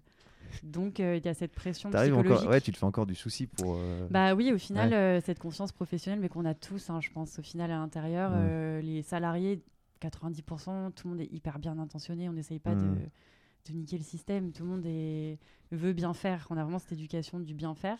Et en fait, il me met en arrêt de force euh, 15 jours. Puis il me dit, on se revoit. Moi, je me dis que je vais reprendre en 15 jours. Grosse pression pour envoyer le mail pour dire que je serai absente euh, Mm. 15 jours. Et puis en fait, ça, ça se prolonge. Et, euh, et là, il y a une vraie pression qui s'installe euh, en face. Euh, et je me dis qu'il faut que je m'en aille, quoi, que ça me va pas cette, Mm. ce métier, ce boulot, il n'y a rien qui me va là-dedans. Et euh, je peux pas partir démissionner parce que pas de chômage. Donc il n'y a pas le choix que de négocier une rupture co avec des Américains. ouais, Ouais. ça ça doit être ça, ça doit être facile Bah, ça ça a duré trois mois, ouais. Trois mois de, de rapport de force ouais où je me fais manger, clairement, euh, pendant deux mois. Mais manger euh, comme une petite souris euh, par un gros méchant loup, quoi. Je, je tiens pas du tout la, la comparaison. euh. Ils sont pas agressifs, ils sont pas... Ils sont plus ou moins différents avec... Ils ont la position de force, en fait. Ouais, si tu veux partir, pas de problème. Bah, démissionne, en fait. Et c'est vrai que c'est un rapport très disproportionné au départ. Tu peux pas le faire, t'as pas de chômage, donc tu restes. Mm. Donc tu es en arrêt maladie. Ensuite, il me suggère de me mettre en arrêt maladie long terme pour qu'ils puissent toucher des aides Mm. et avoir euh, quelqu'un qui me remplace. Donc ils ont bien compris euh, le système français finalement je pense qu'ils sont bien conseillés assez rapidement. Et, euh, et puis je sais pas, à un moment, moi je, je, je sais pas trop ce qui se passe. période de révolte en fait, tout est un peu à bout. Et euh, je me dis bah, que ça joue sale et qu'il faut que je joue euh, sale si je veux obtenir ce que je veux. Donc euh, beaucoup de poker quoi. euh, pendant la dernière réunion, je leur dis bah, que finalement la boîte c'est moi en France. Les gens Mm. les connaissent pas, d'ailleurs ils s'en foutent. C'est des Américains, ils les aiment pas plus ou moins et que je vais bah, je vais tordre leur réputation quoi je vais la fracasser complètement auprès de tout le monde et je vais leur expliquer ce qu'ils sont en train de me faire subir voilà depuis ces derniers mois et c'est vrai que ben je sais pas psychologiquement comment ça ça a joué mais j'ai obtenu ma rupture co euh, au bout du bout ouais. C'est ce que j'allais dire quand tu me racontes tout ça. Je me dis, t'es quand même la seule. La seule t'es toute seule en fait. Mhm. Mais qui t'accorde ça, qui te, que tu qui te et ouais mais puis pour voilà. c'est de l'argent en fait Ouais, ouais, bien sûr. perdent ouais, de ouais. l'argent parce que tu demandes un Ouais, mais attends, à Et ouais, l'échelle. mais non. Ouais, Ouais, ouais, il y a, pas- de petit. pas. Aux ouais. États-Unis, tu, tu Ouais. dégages quelqu'un sans rien. Ouais. euh, Ouais, lundi, là- mardi, il est plus là, quoi. Ouais, c'est ça. Donc là, leur ouais. expliquer qu'ils me doivent euh, deux Hmm. mois de salaire, euh, nanana, et eux, ils sont là, euh, mais non, No tu te way. casses, tu te casses, quoi. Mm. Donc c'est vrai que c'est bah, ça te forge en fait. Moi, ça a été une grosse start, mais à la fin, je me suis dit, bon, ben, je me barre de Paris, je pars en voyage. et euh, Là, tu pars un an et demi alors? ouais, Ok. je suis partie. euh, On était déjà deux. parti comme ça? Non, j'étais jamais partie. euh, C'était vraiment. Je me suis dit, bah, quelques mois. Voilà. Euh, Je voulais aller en Mongolie. Donc, Ok. euh, c'était euh, je vais en Mongolie, puis euh, Inch'Allah. puis en fait, euh, on allait jusqu'au Népal en passant par les frontières terrestres euh, la Cool. plupart du temps, sauf entre euh, la Birmanie et l'Inde, où c'était pas Mm, possible mm. avec tout ce qui se passe. Mais ouais, ça a duré un peu plus d'un an. ouais. Donc ça a été. euh, Et donc tu reviens. et je reviens et euh, bah, du coup Paris c'est compliqué. Après un voyage d'un an et demi où tu as voyagé euh, principalement en stop, dans des camions, dans le train, en Inde, en dernière classe et tout, tu peux pas... C'est trop, trop étrange de revenir à Paris. Et Mhm. ce rythme me stresse moi, je le sens aussi. Ouais, Donc euh, pour je toi reviens quoi. pas à Paris. Mhm. Et euh, j'ai mon ex-conjoint qui était à la Croix-Rouge en Suisse Ok. où je me dis pourquoi pas Annecy. Mm. Et, euh, et puis au final, euh, après, euh, après la séparation, je me suis dit bon, Paris, de nouveau, parce que les copains manquent en fait. Ah les ouais, copains ouais, bah manquent, les surtout. copains. Et, euh, et puis non, en fait, Mm. c'est une très mauvaise raison d'y retourner, juste les copains, il faut avoir un, un vrai choix pour Mm. soi, et le choix c'était plutôt ici. Donc on est resté, enfin, Et tu alors, décidé de rester ici. ouais. et alors comment tu, tu parce que là tu te réinventes au final parce qu'il n'y a pas de maison d'édition, il y a pas de maison d'édition à Annecy bah, ou Non, il n'y a pas de maison a- d'édition, ouais, voilà donc. Comment tu fais? Comment t'en viens? Ben, au final, je me dis que je peux peut-être être éditrice, euh, renouer avec ça finalement, parce que j'ai toujours été éditrice, quoi. Jamais Ouais, parce qu'en fait oui c'est Tout le long, ton- j'ai pas vraiment lâché en fait. ouais euh, puis mais je- tes deux ans et demi ouais tes deux ans et demi euh, que t'as fait avec les Bah, Américains je c'était pas ça quelques exactement livres mais au final ouais, euh, pendant ce temps-là, en plus Mm. euh, d'ailleurs euh, de, des Américains, donc j'avais beaucoup de boulot euh, tout le temps, mais c'était une sorte de ouais de hobby. J'en avais un par an, quoi, un Mm. ou deux par an. Je m'amusais et c'est tout. Et là, je me dis que faut que ça devienne mon métier, donc je recontacte euh, des gens et c'est là où justement les Américains servent euh, finalement tout sert euh, à quelque chose dans la vie. Je me dis bah je vais tenter euh, cette maison, cette directrice que j'avais bien aimée, Mm. à qui je prends des gens que j'aime. C'est-à-dire pas forcément des marques éditoriales que j'aime en tant que lectrice. Je prends des gens que j'aime. Bah, après, les, si tu, tu fais de l'édition, je pense Ouais. que oui, la personnalité de l'éditeur en dit long quand même sur, Sur la euh, ligne. bah oui, puis Ouais. sur ce que toi tu vas pouvoir proposer. et- Oui, oui, je pense que tu as, bah, t'as raison. Alors, c'est des grosses boîtes. hein. Là, tu vois, c'est Hachette, euh, Mm. Flammarion, enfin, c'est Larousse, Flammarion, des gens comme ça. Le groupe Erol, c'est des grosses boîtes. Donc, les directeurs ont quand même pas la main sur. euh, c'est le Mm. PDG hein, qui, a, Ouais. qui a toujours la main sur euh, tout. Mais disons que les directeurs impulsent une certaine philosophie dans la branche où moi je Mm. vais être. Et c'est vrai que c'est connecté avec ces personnes-là qui m'intéressent aujourd'hui plus que ah oui, je suis chez Larousse ou Flammarion ou un autre. Ça, je m'en fous un Mm. peu en fait. C'est vraiment. euh, Ouais, tu voulais plus ce directeur de collection ou Plus cette du- directrice. ouais. Mm. Et là, ça existe, ce que tu veux, ce que ce, ce que tu, ce poste que tu, ce métier que tu, ça te- que existe, tu veux faire? mais pas beaucoup. Mm. Ouais. C'est vrai que d'habitude, il faut être salarié au sein d'une maison. Parce que moi, je voyais ça comme ça, tu vois. Oui, Bah, c'est quand- la majorité. hein, ouais, ouais, clairement. quand on m'a dit euh, tiens t'es éditrice, je me suis dit, mais éditrice, mais éditrice à Annecy, en freelance et tout, c'est quand même. euh, Bah, c'est ouais, éditrice apporteuse d'affaires, ils appellent Mmh, ça. Donc d'affaires. chasseuse, comme je te disais. Et au final, euh, la différence, c'est que bah, je vais pouvoir travailler avec plusieurs maisons sur plusieurs euh, sujets. Tu vois, là, je vais faire une BD qui sort en septembre. Tu fais des romans, tu fais des essais, tu fais de la Mmh. jeunesse, enfin ce que tu veux en fait. Et, euh, et puis, tu reçois pas les manuscrits. Tu lis pas les manuscrits qu'on t'envoie. Tu vas chercher les gens, toi. D'accord. Et comment tu fais ça? Alors des fois c'est le bouche à oreille ici, Euh, c'est rigolo. Des fois c'est sur Insta pour la BD, les artistes euh, pas mal sur Insta. C'est en lisant les journaux. Je repère un sujet, je me dis tiens euh, ce mec-là il est chouette, son sujet est cool, j'aimerais bien concevoir un livre. Donc j'arrive avec une vraie proposition. C'est moi quasiment qui ai Ah, conçu le pitch du livre et puis je dis est-ce que ça vous parle Oui non et puis voilà. Toi, tu vois un potentiel dans un, Ouais. dans un écrit ou dans quelqu'un ou Mm. dans une ou des écrits de quelqu'un qui a écrit des trucs? Ouais. Et tu et tu après tu suggères tiens bah, Oui, toi, c'est ça. toi faudrait que tu écrives un livre par Bah exemple. je dis toi voilà c'est ça c'est un peu ça. Je dis toi euh, on veut ça Vous, cool. euh, vous parlez de ces sujets-là que Ouais. je trouve passionnants. Euh, moi, j'ai cette problématique, cet angle. Je le vois bien comme ça. Ah, tu vois, j'ai que jamais vu la conception d'un livre comme ça. Parce que normalement, c'est dans l'autre sens. Mhm. Les auteurs arrivent avec Mhm. un truc et puis nous, on, on accompagne un peu. Et puis parfois, c'est même de la collaborations hyper intenses comme en BD où au départ euh, j'ai une super auteur euh, illustrateur et puis euh, elle a quelques vignettes et puis on fait un bouquin à la fin et c'est deux ans de collaboration avec des WhatsApp tous les jours, des mails. Et là-dessus, tu apportes ton expertise? Bah, là-dessus j'apporte quasiment tout, des réécritures, des idées, euh, des musiques, des planches, enfin un peu tout. C'est ça se rapprocherait des fois du co-autorat quasiment. Un éditeur c'est ça parfois. hein. Il y a des romans où on réécrit des fois des dingue. passages Ouais. entiers euh, qui sont. On va discuter avec l'auteur sur euh, tel personnage, telle structure. Alors bien sûr, quand tu as des grands auteurs avec une identité très forte, tu touches pas une ligne. Ouais, puis après, je pense que ça, dépend de l'expérience aussi. Ça dépend de l'expérience, voilà, je suppose ça, que. euh, des gens, je sais pas, euh, je sais pas si tu connais Céline Minard, c'est une autre que j'aime beaucoup. Euh, une super auteure, euh, elle avait écrit Faillir être tu- tué, je crois que vous flinguez, je sais plus, Faillir être tué, je crois.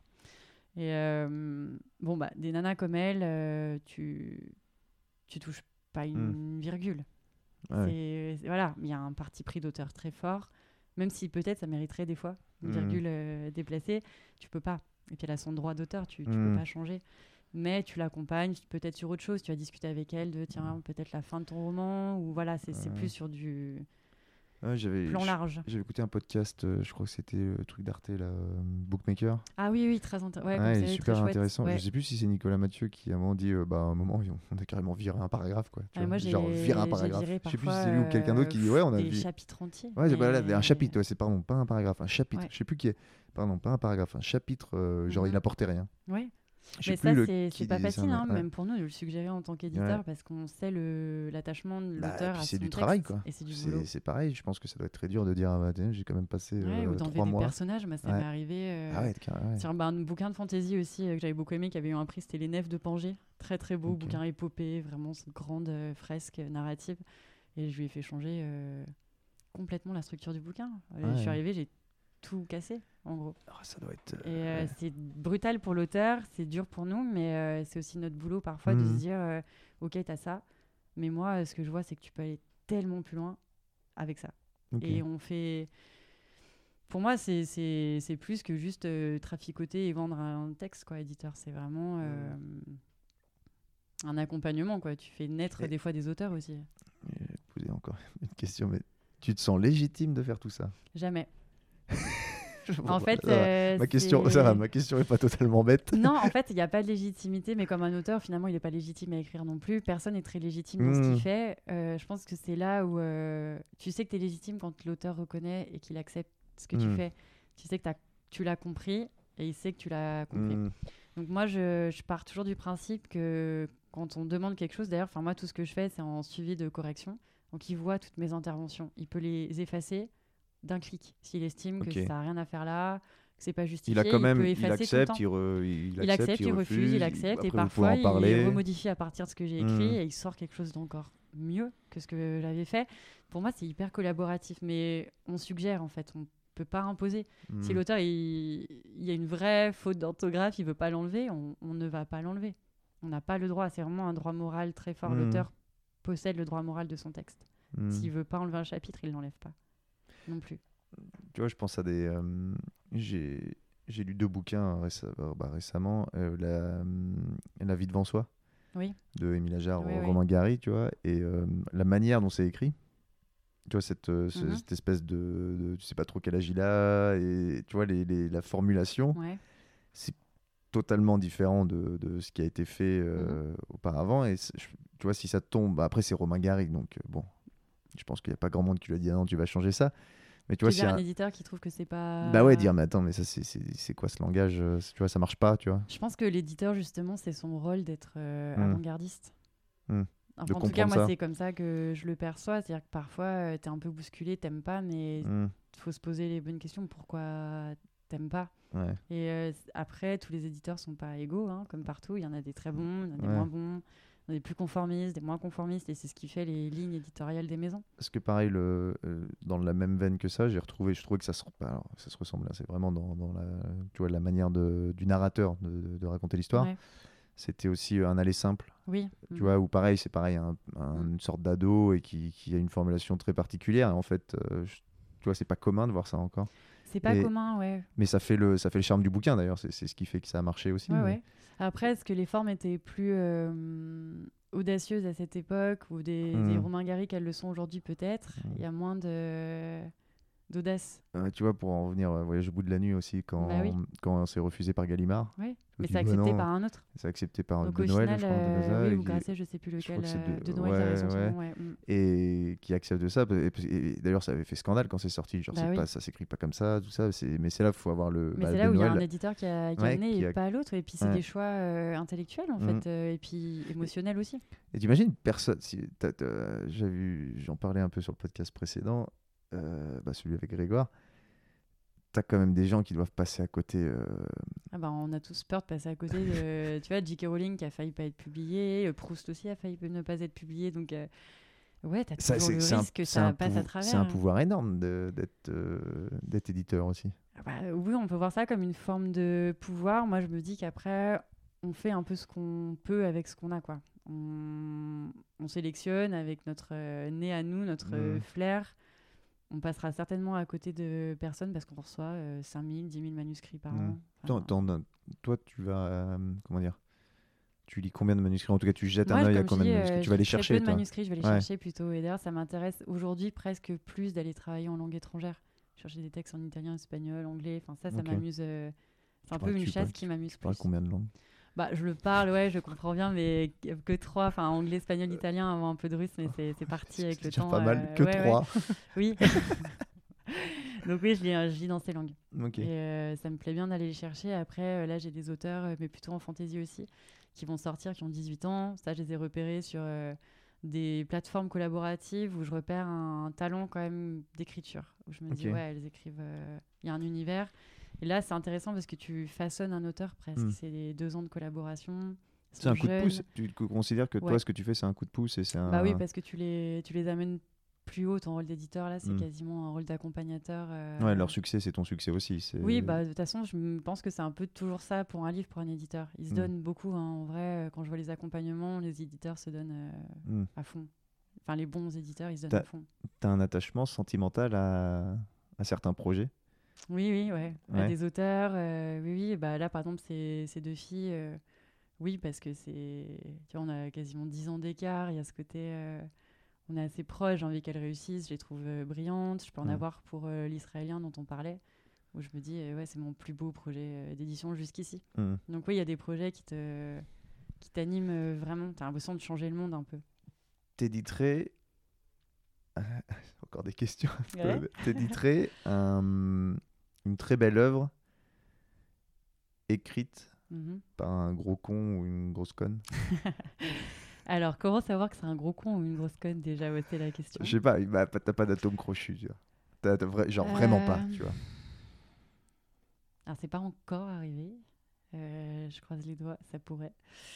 Euh, ça pourrait, hein, vu comment tourne l'édition tout de suite. euh, J'ai l'impression que je vais devoir aller chercher des gens que j'apprécie peu.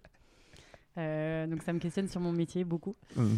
Mais euh, pour l'instant, c'est pas arrivé. Après, est-ce que tu sais que c'est un gros con, une grosse conne Euh, Peut-être ouais, à travers le texte, tu sens. On- Je dis souvent que je les psychanalyse un peu parce que quand tu lis un texte, tu connais la personne derrière. Ah, ça, t- ça c'est intéressant Mm. parce que, tu vois, pour moi, justement, euh, quand, quand quelqu'un écrit quelque Mm. chose, vu que ça peut être de l'imagination totale, Ah, tu vois, tu dis beaucoup avec ton imagination. ah, tu dis beaucoup avec ton imagination, mais tu peux avoir un esprit très tordu que justement tu, tu te mets à la place. Par exemple, tu vois, des, imaginons, là, pareil, c'est. T'as plein de bouquins avec des serial killers, des trucs Mhm. comme ça. Le mec qui écrit ça, oui, c'est pas, un un- serial Non, killer. bien sûr. Tu vois, donc Mais tu c'est peux pas aussi. tellement le sujet que la façon dont il va le traiter. Ça peut être dans des structures de phrases, dans des récurrences de. Et tu vois une personnalité, tu vois une personnalité dans la, dans la structure de. Ah bah oui, oui, euh, très fort. Et puis parfois c'est rigolo parce qu'il y a un écart énorme entre. euh, Faut faire gaffe alors, est-ce qu'on te fait lire Bah, au contraire, justement, pour moi, c'est c'est le supplément d'âme à ce métier, tu vois. C'est qu'on n'est pas des techniciens, enfin, Mm. on est à la frontière un peu entre plusieurs métiers. T'es pas vraiment psy, c'est pas ton job, Mm. mais au final, euh, tu peux parfois avoir un, un aspect psychologique très fort en lien avec ton auteur. Tu vois, tu vois plus que le texte, et c'est bien ça. Enfin, c'est juste la littérature, en fait. Quand t'écris, euh, il se passe plein de choses. Bah, Mm. nous, on travaille avec ça, c'est hyper vivant comme matière. Donc, euh, tu fais de la politique, un peu de sociologie, un peu de psychologie. Tu fais tout ça quand tu. Enfin, normalement, quand t'édites, t'es. euh, Ouais, c'est aussi complexe qu'un C'est bouquin. dans la matière, quoi, voilà. De toute façon, un bouquin hyper complexe qui explique un- qu'un bouquin de touche ou qui a du succès Ouais. ou qui touche des millions de gens, c'est En tout cas, moi, j'ai vraiment cette approche. Alors, c'est que c'est très particulier. Tout le monde n'a pas cette, euh, ce biais-là. Moi, c'est ça qui m'intéresse. Et euh, les gens derrière m'intéressent presque autant que le texte. Parce Mm. que si je capte bien les gens, je peux leur faire améliorer leur texte. Donc, il faut que je rentre quelque part euh, dans, en mode de mentaliste, tu vois. Mais avec respect. C'est aussi important d'avoir une éthique en tant qu'éditeur à ce niveau-là. Tu travailles avec des êtres humains, tu peux pas faire n'importe quoi non plus. Mm. Donc dans tes suggestions de texte, tu fais pas n'importe quoi. Quand tu t'adresses, faut être doux quand même parce Mm. que tout ça, c'est plus que du texte. Donc il y a hum, une vraie notion d'éthique euh, dans tout ce qu'on fait. Enfin, en tout cas, moi, dans la Mm. façon dont je le fais, Toi, je fais toi tu, bien conçois, attention. tu conçois Oui, ce, moi, ce parce que c'est vrai que je ça. peux pas trop pense. parler pour tout le monde, Ouais. mais euh, je, je fais, j'essaye d'être la plus euh, bienveillante et hum, ce qui n'empêche pas des coups de gueule ou des crispations parce qu'on est deux, Mm. des êtres humains quand même. Hein. Faut pas croire que tout est beau quand on bosse ensemble, mais il y a une vraie, c'est un partenariat hyper puissant. Tu bosses combien de temps généralement sur un- quelqu'un qui veut sortir un livre ou ça, ça peut, ça durer livre. de. Ouais, si c'est des essais, ça peut aller beaucoup plus vite, tu vois, de dev perso ou de santé ou euh, Mm. de féminin, de sexualité, ça peut aller plus vite. Quand c'est de la BD, tu vois, c'est euh, quasiment deux ans là.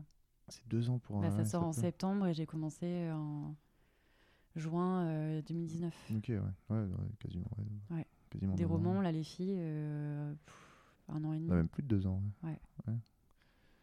Donc ça peut être, euh, bah, du coup, c'est vrai que ça crée des liens. Cet auteur de BD, on Mm. est hyper proche. Enfin, moi, je, je vais la suivre tout le temps maintenant. Enfin, Ouais, bah oui, Qu'elle publie vrai. chez moi ou pas, c'est pas Mm. important. Ok. Donc ça crée des grandes aventures, ouais. Euh, je pense qu'on pourrait parler encore longuement de tout ça. Ouais, je tu vois, on avait dit, on avait dit, euh, là on est à 1h54 quand Ouais, même. Ouais, Et on a à peine on a effleuré. Non, mais ouais, euh, on a, on a à peine effleuré le, le métier d'éditrice et éditeur. Et euh, bah, je pense que on n'est pas à l'abri de refaire un autre épisode, de, Ouais. de faire un truc Ouais, qui ouais. décrit un peu tout ce, tout ce process-là. Est-ce qu'il y a quelque chose que tu veux ajouter euh, Parce que je coupe, ça fait quasiment deux heures, Ouais, donc ouais, euh, on a encore deux, trois trucs à dire. Ouais. Ouais. Est-ce que tu as des choses que tu veux ajouter euh, personne, euh, quelque chose euh, De perso sur euh, tout ce qu'on aurait Non, dit. ouais, euh, ou ce que tu veux, un euh, message que tu veux dire aux gens qui nous écoutent, qui sont des milliers. Ouais, non, j'ai pas de message euh, particulier, si ce n'est euh, ce qu'on disait tout à l'heure. Je trouve que c'est. euh, on est dans une période où on a besoin d'audace un peu, de, de choses qui grattent, de projets qui sortent un peu du cadre, qui mettent soit des coups de poing, soit un peu de douceur, mais qui soient pas dans le consensus. Et je vais finir avec une petite reco de série, justement. Ah. Pour sortir des livres. C'est ma série fétiche. ça s'appelle Babylone Berlin. Je sais pas si t'en as Babylone, entendu parler. entendu parler. C'est une espèce de pépite euh, pff, qui s'inspire du boss euh, allemand, produit par les Allemands sur la Seconde Guerre mondiale, enfin les années 30, donc avant. Euh, très intéressant d'avoir le point de vue des Allemands sur leur propre Mm. histoire au lieu d'avoir Ouais. la nôtre, très consensuelle euh, souvent dans les séries. Et euh, c'est une pépite visuelle, artistique, graphique, vraiment en termes de, de montage, de décor, c'est incroyable. Et on te décrit cette espèce de Berlin pff, des années d'entre-deux-guerres complètement névrosé, euh, avec ces, ces gens dans le- la plus grande pauvreté, la misère, la prostitution, et en même temps la montée du jazz, des clubs, on comprend euh, la techno, pourquoi c'est si important à Berlin. Il y a vraiment une culture de la danse et de la musique très forte, mais qui, qui prend ses racines dans une misère euh, noire. Et tu suis les aventures d'un enquêteur qui arrive dans ce Berlin-là, et bien sûr en toile de fond, tu as les trotskistes, les bolcheviks, la montée du nazisme, et comment tout Ah ouais. ça va péter à un moment, puisqu'on sait déjà la fin de l'histoire. Ouais. Mais ce qui est intéressant, c'est entre deux ce qui s'est passé. Ok. Donc voilà, c'est ma Ah bah cool. belle reco. Ah bah, je, euh, je pas ça, consensuelle du tout. Ouais, je regarderai ça. Mm. Et euh, j'ai une question que je pose aux, aux gens euh, sur le podcast. Ouais. Si tu devais refaire les choses, est-ce que tu les ferais de la même manière? T'as le temps. Euh, c'est vachement tricky comme question. C'est pour ça que je la pose. Bah, je me suis souvent euh, dit que je regrettais de ne pas avoir passé le, le concours de l'ENS à l'époque, l'école normale supérieure en littérature. Et euh, avec le recul, en fait, je me dis que non, c'était très bien comme ça. J'aurais été très triste dans un milieu euh, Ouais. très conventionnel au final, très compétitif et conventionnel. Ça me... Mm. Donc non, je pense que j'aurais pas eu le voyage un an et demi, j'aurais pas eu toutes ces folies, donc euh, non, je Non. crois pas. Ok. Euh, Est-ce que je pose d'autres questions moi, à la fin? Bah Non, je crois que c'est tout.